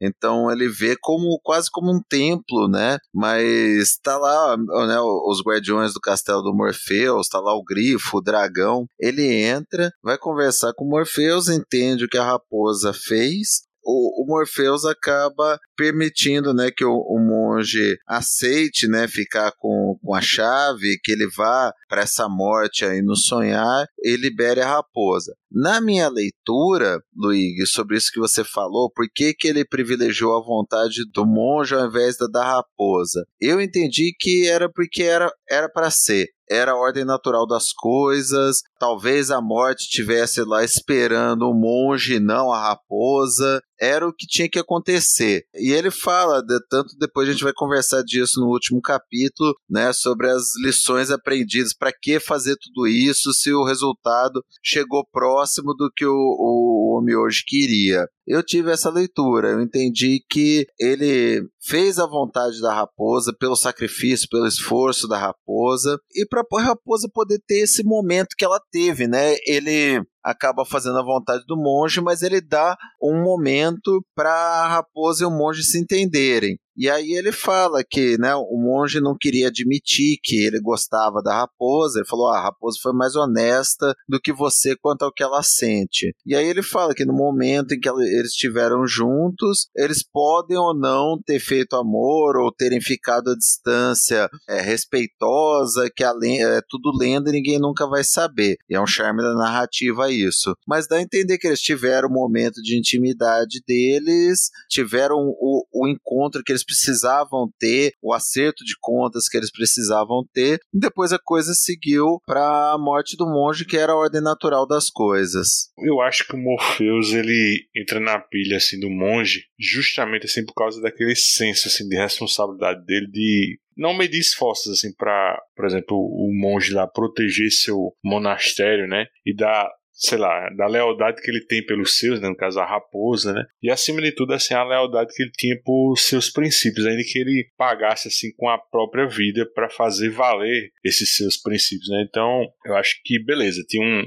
talvez um amor envolvido aí, mas eu acho que era mais que isso, assim, eu acho que o, o monge pega o Morpheus, assim, pela palavra, assim, porque Morpheus é, ele, ele é obcecado, assim, pelas coisas certinhas, né, e aí essa troca de lugares assim entre o monge e a raposa. Eu acho que tem um pouquinho também ali de Unity Kincaid, né, trocando de lugar ali com a Rose Walker, né? Simplesmente porque tinha ali, sei lá, vamos dizer assim, uma brecha assim na, na lei do Morpheus, né? E aí a Unity morre, né, no lugar da Rose e claro, eram circunstâncias bem diferentes, mas eu acho que o resultado desses dois casos assim são até um pouco parecidos. O que, é que vocês acham? Ah, o pior, ou melhor, né, é que por conta do, da leitura toda de cinema permite várias posições aí. Eu não cheguei a uma conclusão, confesso, fico mais com o caminho que o Mal falou aí, se é pra ter uma decisão. Mas é de se pensar também, será que ele, ele tentou intervir por conta de alguma, alguma situação dele, ou que momento da, da jornada dele essa história se passa? A gente sabe que o Morpheus não foi nada feliz, né, em sua vida amorosa e teve algumas desilusões e ele pode ter tentado ou honrar o amor em algum momento ali ou permitir que as coisas acontecessem assim para que os amantes fizessem o que pudessem e acabassem envoltos nessa tragédia de todo jeito, né? Como ele diz ali, ah, no, no final ele vai dizer, né, lições para todos aqui, principalmente para o monge. Então eu acho que o que ele tá, o que ele tá querendo, me parece, é refletir alguma coisa que ele passou ali nessa essas decisões dele. Seja ou em fazer sofrer, ou permitir que o, o amor siga o seu curso, aí para mim vai depender do que o Morpheus está sentindo naquele momento e que ponto a gente está chegando aí, né? Se foi logo depois de nada, por exemplo, que também é uma história ancestral, né? Talvez até bem antes dessa história de que se passa num Japão feudal, o povo de nada parece ser um dos primeiros povos da, da existência da, do planeta Terra, né? Pela, pela história contada. Então, ser que ele estivesse sofrendo ou achando que o amor amor é traição e que não vale a pena, vai acabar sempre em dor. Eu acho que um, um fator para decidir, né, a, a, pra gente concluir o que, é, o que é que ele queria, sabe, quem é esse Morpheus desse momento aí. Sem isso, fica aberto, mas pelas pistas que ele dá, é, eu, eu acabaria aí, se é para bater o martelo, ficando com a mesma opinião do Mauro. E eu não ia adiantar isso não, o, o Maurício, mas já que você colocou, cara, depois no final o, o Corvo lá fala para ele, né, o Morfeu, ah, por que nós passamos por tudo isso, se o monge acabou morrendo mesmo? E o Morpheus fala, ah, lições foram aprendidas. Aí o Corvo fala, até por você, E para mim ali foi uma clara cutucada em relação a nada. Isso. O corvo falando com ele: você não vai aprender, você não tá vendo isso, né, cara? Olha o esforço que esses caras fizeram, pelo amor, você largou a mulher lá no inferno. É, para mim, eu, eu fiquei com essa mesma impressão que você, do corvo, que a gente vai conversar quem seria esse corvo, cutucando o Morpheus, dando indireta em relação a nada. Cara, eu, eu só acho que, assim, o Morpheus também pode ter respeitado a decisão do monge, porque a morte era do monge, né? Tudo estava direcionado para ele morrer. Então o direito de morrer era dele, né? Quem tinha que decidir era o monge. Eu também acho assim que ele acabou respeitando a decisão do monge, porque a raposa era mais simples, mais apaixonada, mais, né, o monge era até mais cínico, estava tava sendo mais resistente em relação ao amor do que ela, até acho que por ser monge, né? E ela estava sendo sincera, né? Nos sentimentos, né? Então, eu acho que foi um pouco de estudo e realmente ele estava fazendo aí também um, um, um meia-culpa, né? Fazendo também uma, uma autoanálise, né? Pode até ser também que o, o Morpheus pensou, o monge é bonzinho e não vai se vingar, e a raposa sim, a raposa pode dar o troco se sobreviver, né? Se ela ficar viva, é ela que vai dar o troco, que é o que nós vamos ver agora, né? Por fim, chegamos à última parte, né? E aí, muito embora assim, o monge tenha pedido né, para a raposa que buscasse Buda e, e, não a vingança junto ao, ao Yonji, né? A, a raposa disse para Morpheus que, que sim, que buscará Buda, mas primeiro ela quer vingança, né? Maurício, e como é que isso acontece, essa vingança? Cara, primeiro que é, é chocante, né? Essa resposta dela, né? Buda mole, ela falou, né, Maurício? Buda mole. Não é no Buda nada. Porque ela, ela diz isso, né? Que vai buscar o Buda, mas primeiro ela, ela vai buscar a vingança dela, é um coração ferido, né? E aí tem toda essa questão da, da representação da raposa, da mulher, enfim, fugindo do politicamente correto aqui, mas sim uma representação tradicional da, da mulher ferida, né? E ela vai, assume uma forma humana e seduz o, Miyuji. Inclusive, só um comentário aqui, eu acabei esquecendo de falar mais cedo. Até na adaptação mesmo em quadrinhos, tá, ele é mencionado mais como um mestre do Yin Yang, né? Que é mais ou menos a tradução mesmo literal do, desse termo, né? Um sabedor, conhecedor do Yin Yang, que foi traduzido assim lá pela, na obra mais do Craig Russell. Mas ele também é mencionado assim em alguns momentos, salvo engano, na prosa. E ela o visita para pedir, né, fazer uma consulta e a gente vê ali que já que tem alguma coisa provavelmente do tesouro dela, né, as coisas que ela arrecadou ali, que ela foi recolhendo botando na toca dela, que são uma, aquelas moedas muito antigas, quase carcomidas já pelo tempo. E é, ele não consegue esquecê-la, né? Ela usa essa magia de, de sedução própria também, né? Da, dessa mitologia das raposas no, no Japão ele vai atrás dela, ele arranja uma desculpa, né? De lá, como eu até comentei com o Luigi mais cedo no Twitter, né? Pior desculpa para você ir para casa dos outros que eu já vi. É melhor chegar com cerveja local quente ou, ou aquela polar, né?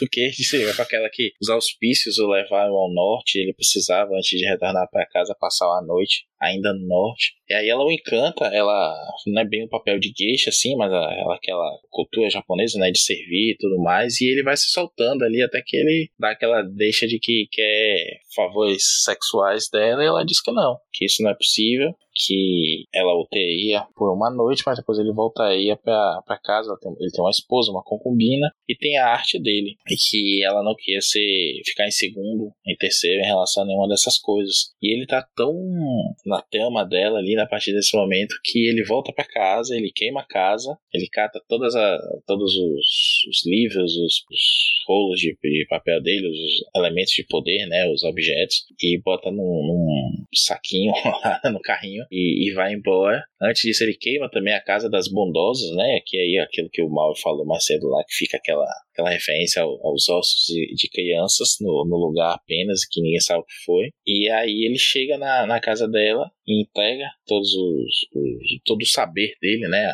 A representação física, né? Do saber dele ela manda os, os escravos, né, os vassalos dela sumirem com aquilo, e aí manda ele tirar a roupa. A partir do momento que ele aparece pra ela nu, diz assim: agora eu, eu tirei tudo de você. Como ela perdeu, né? Tudo na, na, na perspectiva dela. Ela perdeu tanto o, o tesouro dela, o, dragãozinho de Jade, vamos considerar também, quanto o, o amor, né? Que, que ela viu ali nascer em relação ao monge. E aí diz: agora você não vai ter nada.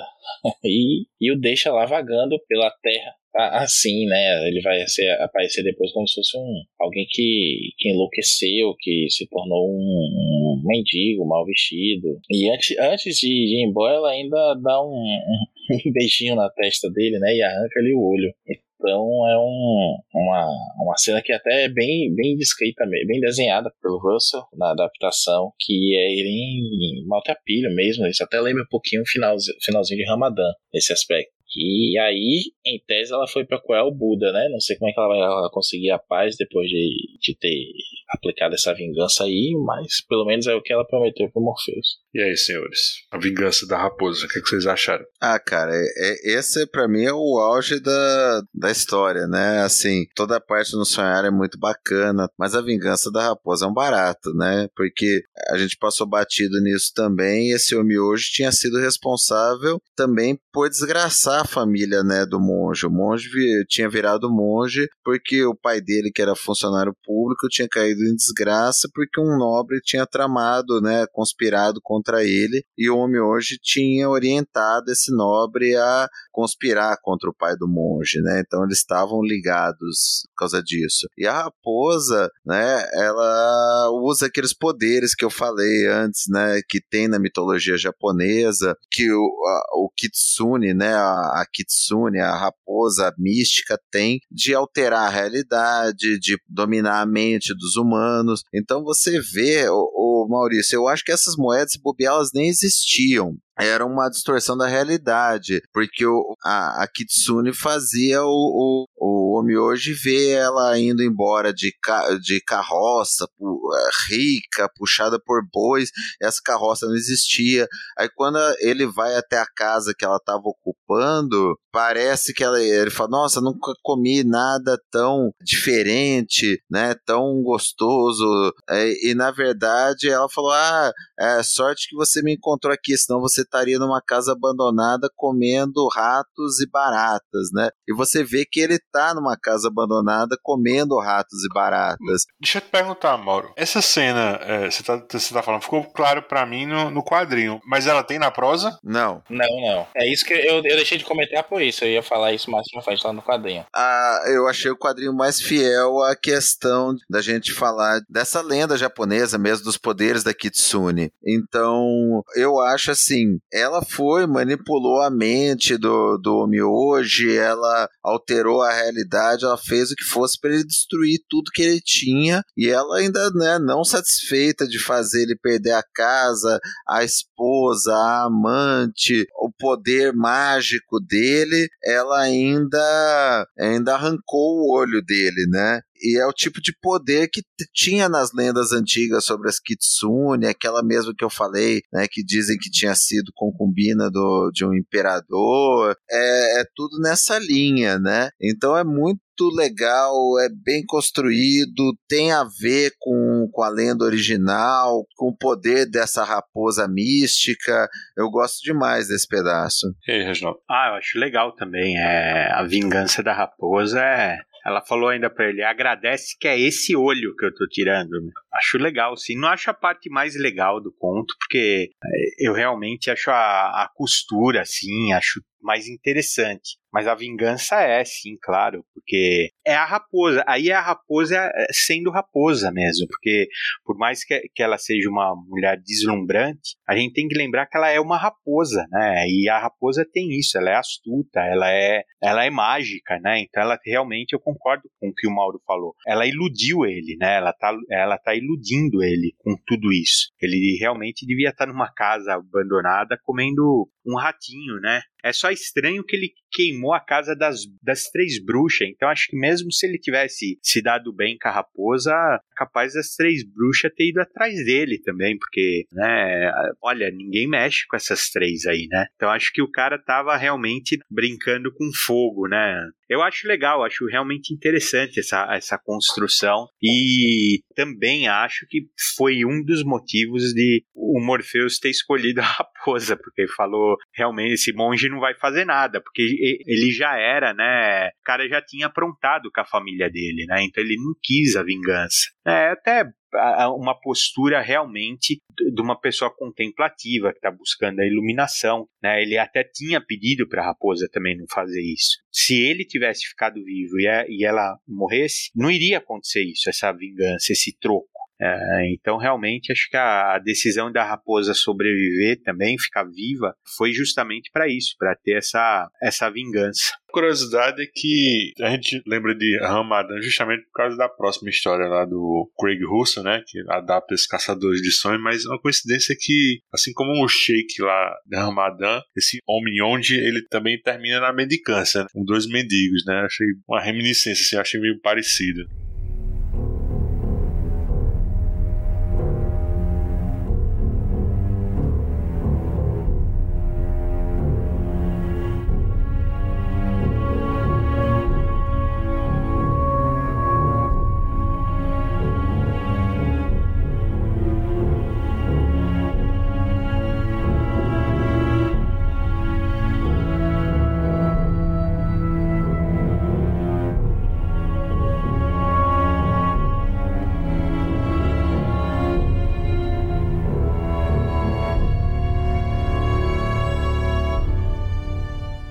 Caçadores de Sonhos, a adaptação em quadrinhos. Gaiman ele, ele diz lá no, no, no pós-fácil, né, da adaptação em quadrinhos lá de Caçadores de Sonhos, né, é, feita lá pelo Philip Craig Russell, foi uma das primeiras vezes que ele se sentiu assim na posição de leitor de cena, né, não como o cara lá dos créditos na revista. Obviamente ele está dizendo isso porque foi o desenhista que cuidou de tudo, né, do, do roteiro, a arte, né, e da arte a, a, supervisão meticulosa da colorização que eu acho muito boa, né, assim, muito boa essa colorização, textura, bem bacana, bem equilibrada. E aí o, Craig Russell a gente já tinha acho que se desmancharam em elogios lá atrás, né?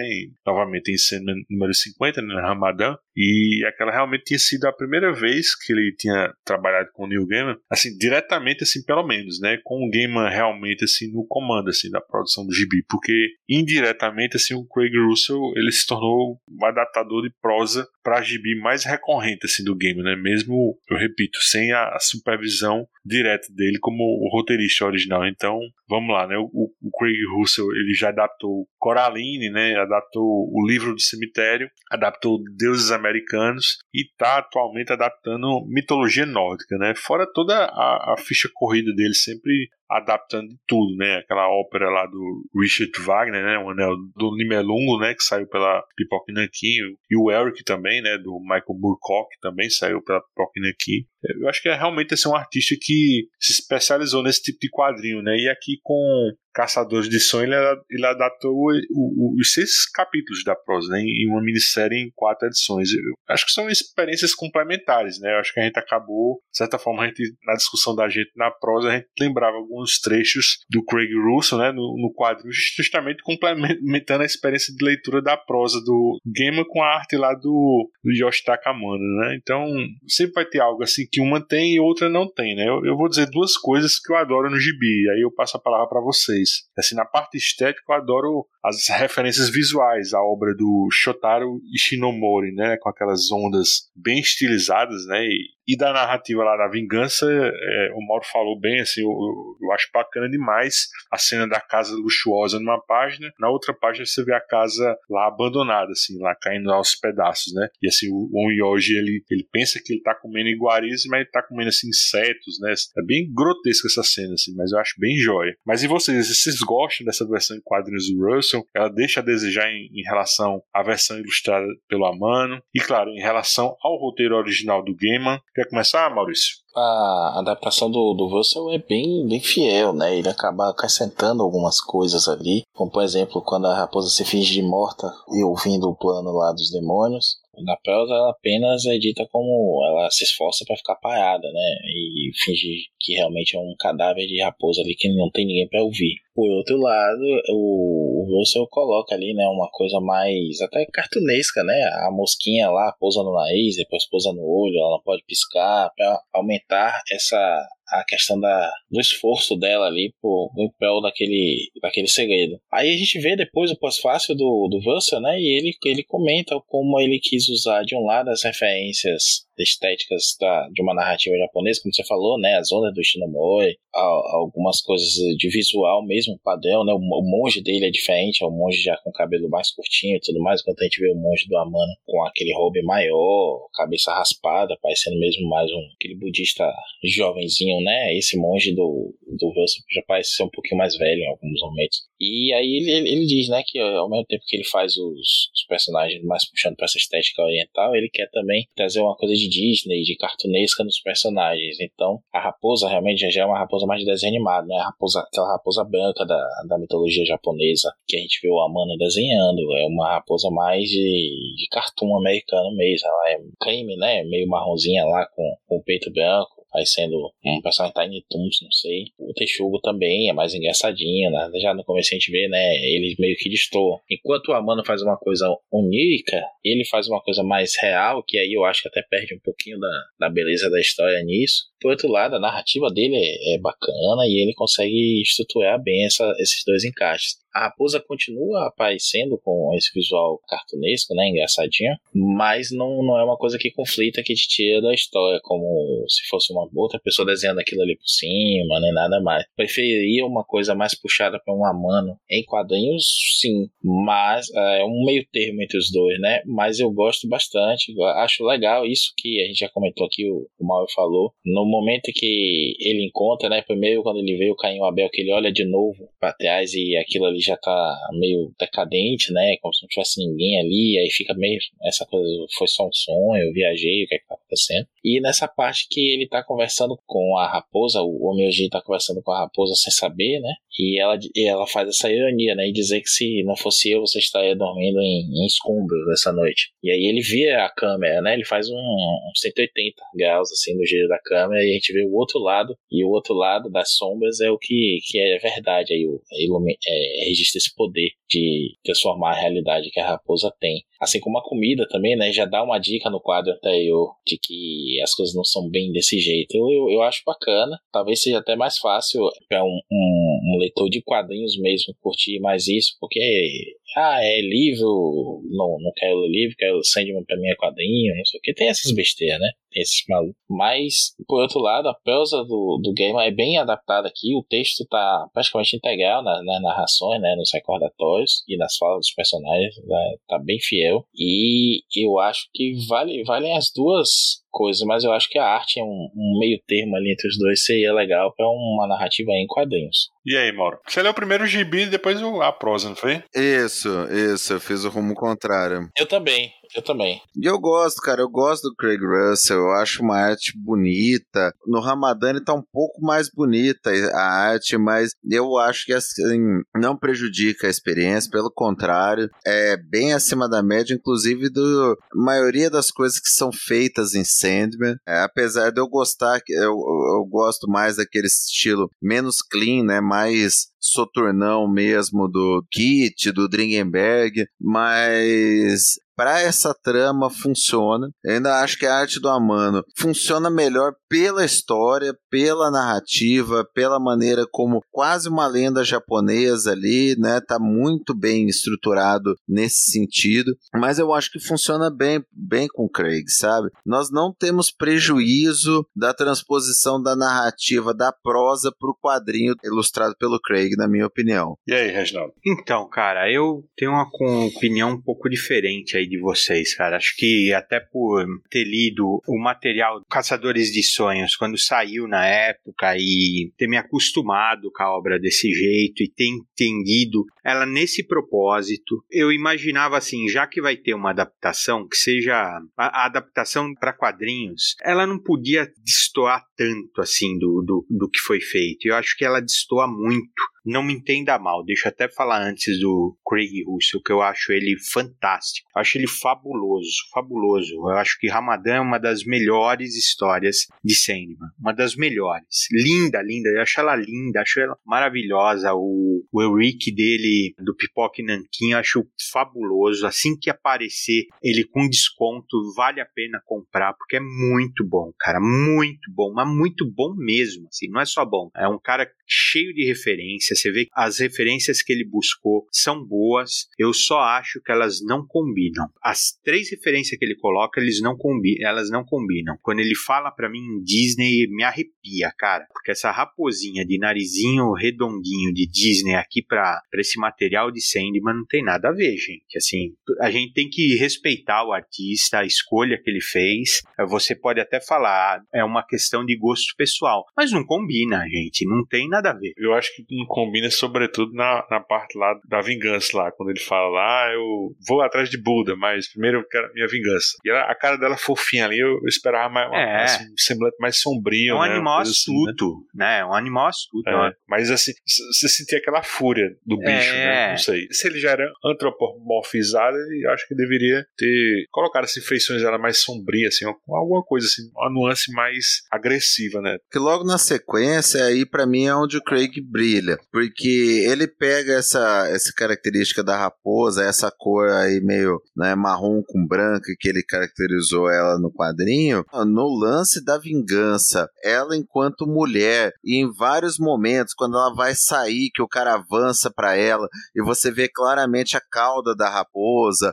ou quando ela ah, tá é deitada é com, né, com aquele kimono que ela tá, e o kimono fica no, no, no formato de uma raposa, cara, aquilo é muito bem feito, eu acho aquilo muito bonito. Não, e ela deixando assim o seio aparecer assim de propósito, né, vai, vai provocando ele, aí você vê aquele, o sol escorrendo pela testa dele, é coisa bem de, de anime mesmo, né, coisa bem de lobo solitário, né, os caras taradão mesmo. Mas você entende que seio à mostra e narizinho Disney não combina?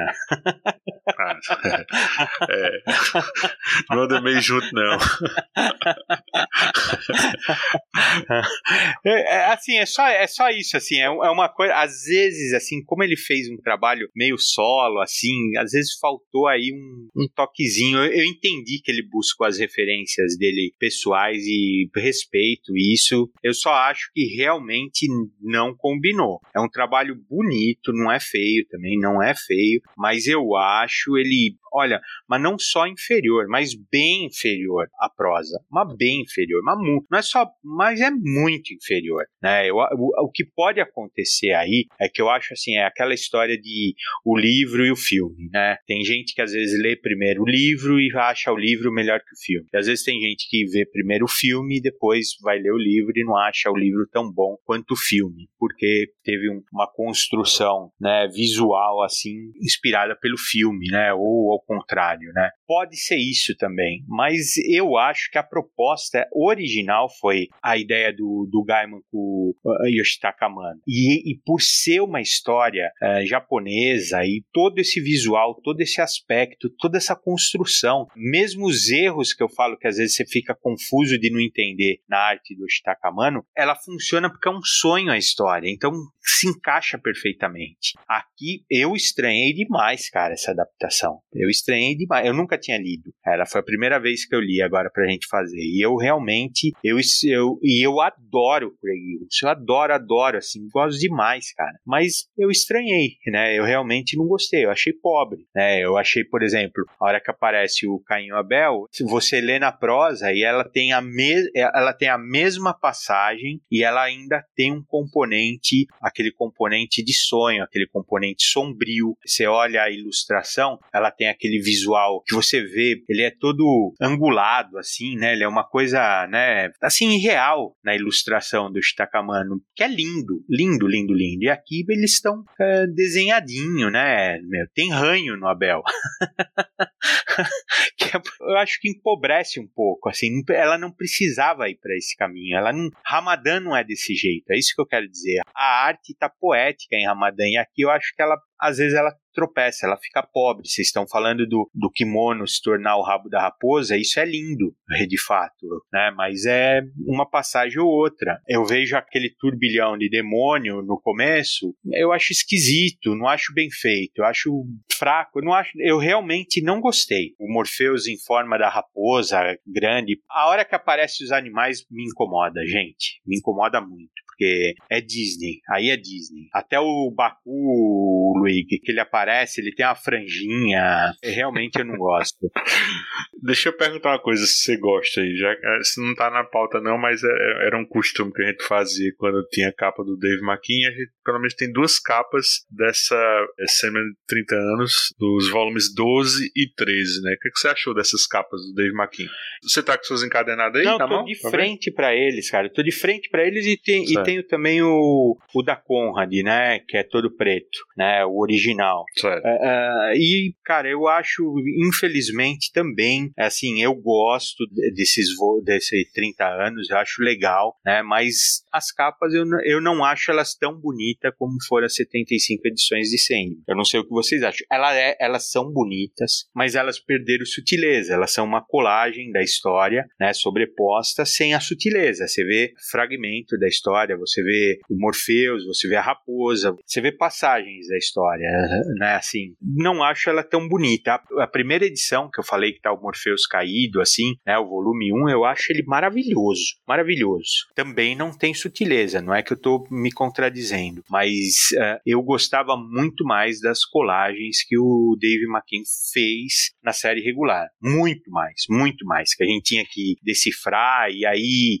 eu chegava até certo ponto, o Mauro vinha com um pouco mais, e isso daí enriquecia a visão que eu tinha da capa e passava a olhar de outro jeito, e era de fato, dá para você aumentar a leitura que você faz dessas capas. Aqui não, aqui realmente, se você conseguir ver mais do que tem aqui, é tá de parabéns. né? Assim, você tá caprichado, porque o crisântimo é um crisântimo, a, a raposa aqui é uma raposa, não tem. Você não foge muito disso. Eu não sei se vocês quiserem interpretar alguma coisa a mais aqui. Não tem mesmo, não. Assim, o, que, o que eu acho de diferente, assim, mas pelo menos é uma reminiscência também lá do um fetiche pessoal do Dave McKean é da, da versão em quadrinhos lá. Tem uns peixinhos, né, aqui, né? Tem uns peixinhos aqui na, no fundo, aqui, de- embaixo da raposa aqui. Os peixinhos e a caveirinha ali, né? Que ele põe aquelas caveiras de passarinho dele. Mas eu É. concordo com o Regi, cara. Assim, né? Essa não tem, tem zero de mistério, de finesse,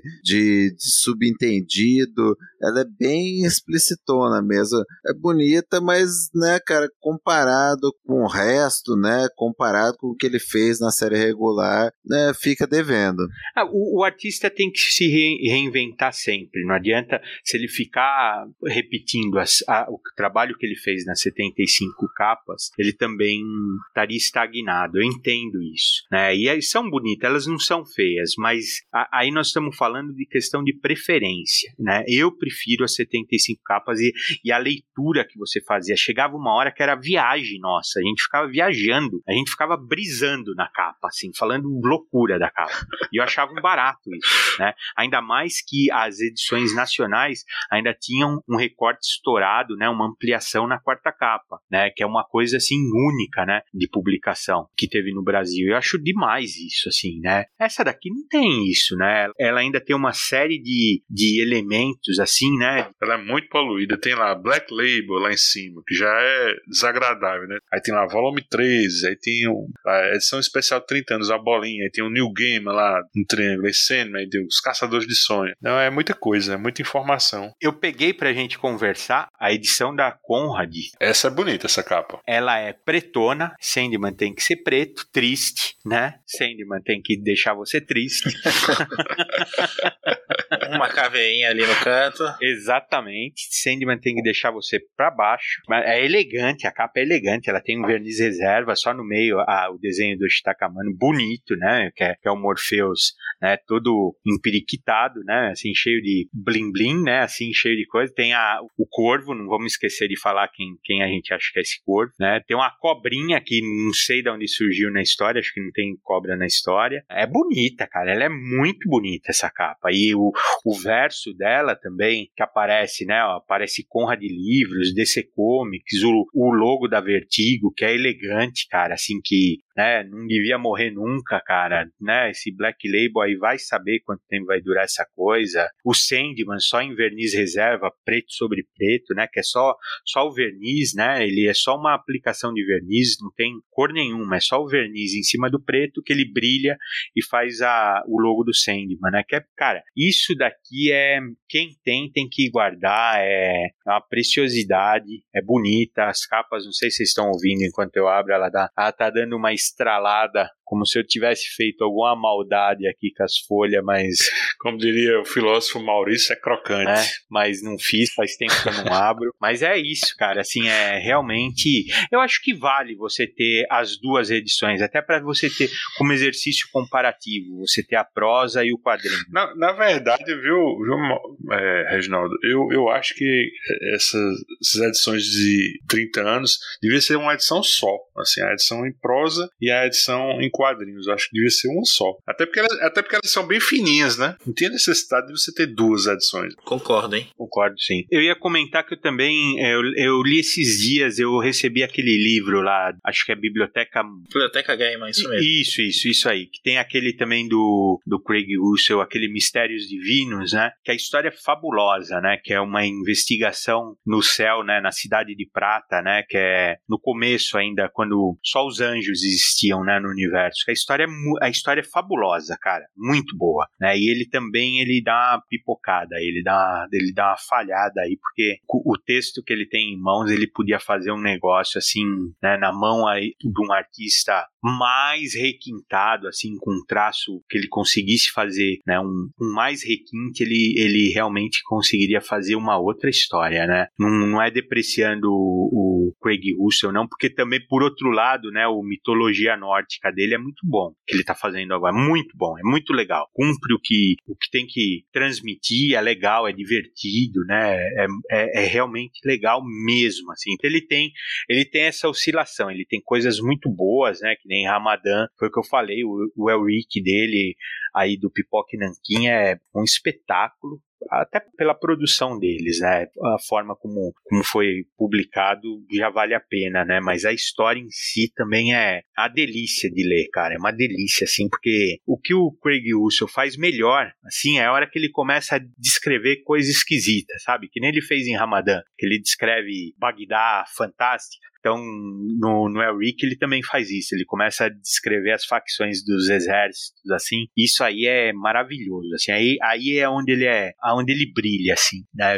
Esse vale a pena comprar, assim, porque é muito bom, cara. Sim, o negócio do corvo, né? Será que o corvo que o Morpheus está, né? Será que era o Lucien antes de virar assim, o bibliotecário nos tempos atuais, né? Porque o monge ele acaba chamando ele de poeta, né? Por causa da eloquência e a erudição dele. Vocês tiveram também essa impressão que talvez seja o Lucien aqui? Para mim era. Para mim ficou, né? Pela referência de ser poeta, pela preocupação dele com com Morpheus, pelo envolvimento aí com a história, até pela, né? Cronologia que a gente meio que cria na nossa cabeça aí, baseado aí quando pode ter acontecido, eu entendi como se fosse o Lucien. Também fiquei com essa impressão. Você ficou também, Maurício? Rapaz, eu vou pela segunda opção aqui que o, o Reginaldo colocou na pauta do, do Aestéas as Estrelas de Mármore, né? Que eu vi algumas referências aqui, não sei se é uma, a, a figura histórica do Aestéas mesmo, ou um Aestéas que o, o Gaiman criou, mas que ele estava mais, mais ligado a essa,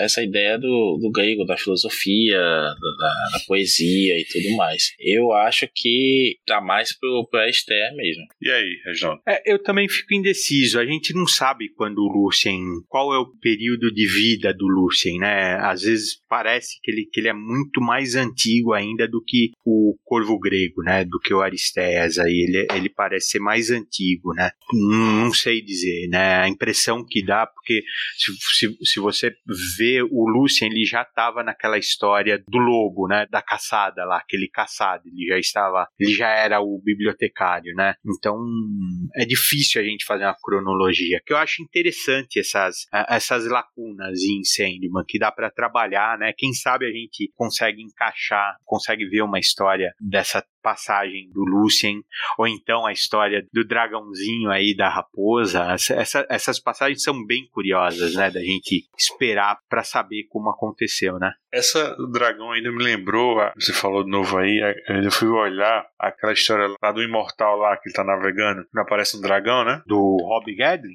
Não, um dragão que aparece Uma lá? serpente marinha, né? A serpente marinha, É. né? Eu fiquei com aquela impressão, assim, que tinha alguma coisa ali a ver, mas não sei não, não consegui também raciocinar, não. Amigo Morpheus tem poucos, né? É, eu acho que esse período é até antes do, do Hop Gadlin, né? Só lembrando, né, que se esse aí, se esse corvo é o, o Lucien, o Lucien foi o primeiro corvo. Então, não é tanto tempo assim que, que há corvos no, no sonhar, né, seguindo o Morpheus. Pelo menos só desde o Japão feudal.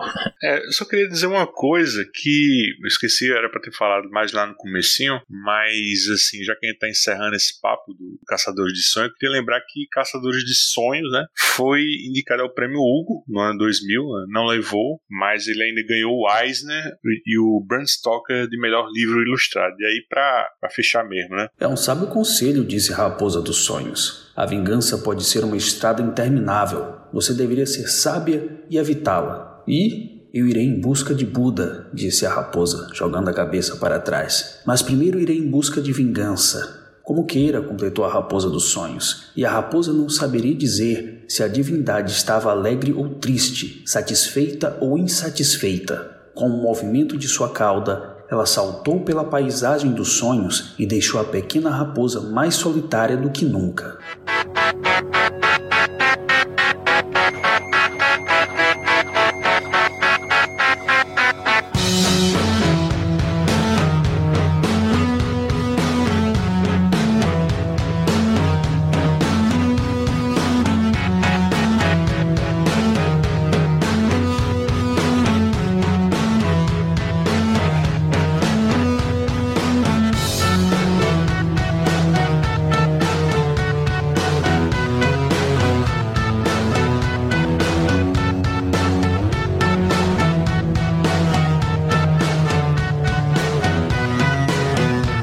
Esse é o fim de mais um Sandman anotado. Falta mais um pra gente fechar, né? A, conta, que é agora o Sandman Prelude, né? Ou Overture. E caso também a, as minisséries da morte, né? Mas a gente tá chegando lá. Os escapistas estão no Spotify, iTunes, Google Podcast, Deezer, Amazon Music ou no seu agregador favorito. Se você quiser registrar sua opinião sobre qualquer podcast da família Escapistas, é só dar seu pitaco no Twitter, arroba escapistas, ou no Instagram, arroba escapistas podcast. Se você gostou do que ouviu, assina o nosso feed, deixa teu comentário no iTunes, dá uma estrelinha pra gente, isso ajuda o podcast a ter mais visibilidade na podosfera. Quer ajudar os escapistas a manter esse trabalho? Compra teu gibi do Sandman, livro, Blu-ray ou qualquer coisa através de nossos links e banner no site. Eu gostaria de agradecer a esses caçadores de sonhos. Valeu, Maurício. Já que eu comecei com o Ohio, vou terminar com Konbanwa.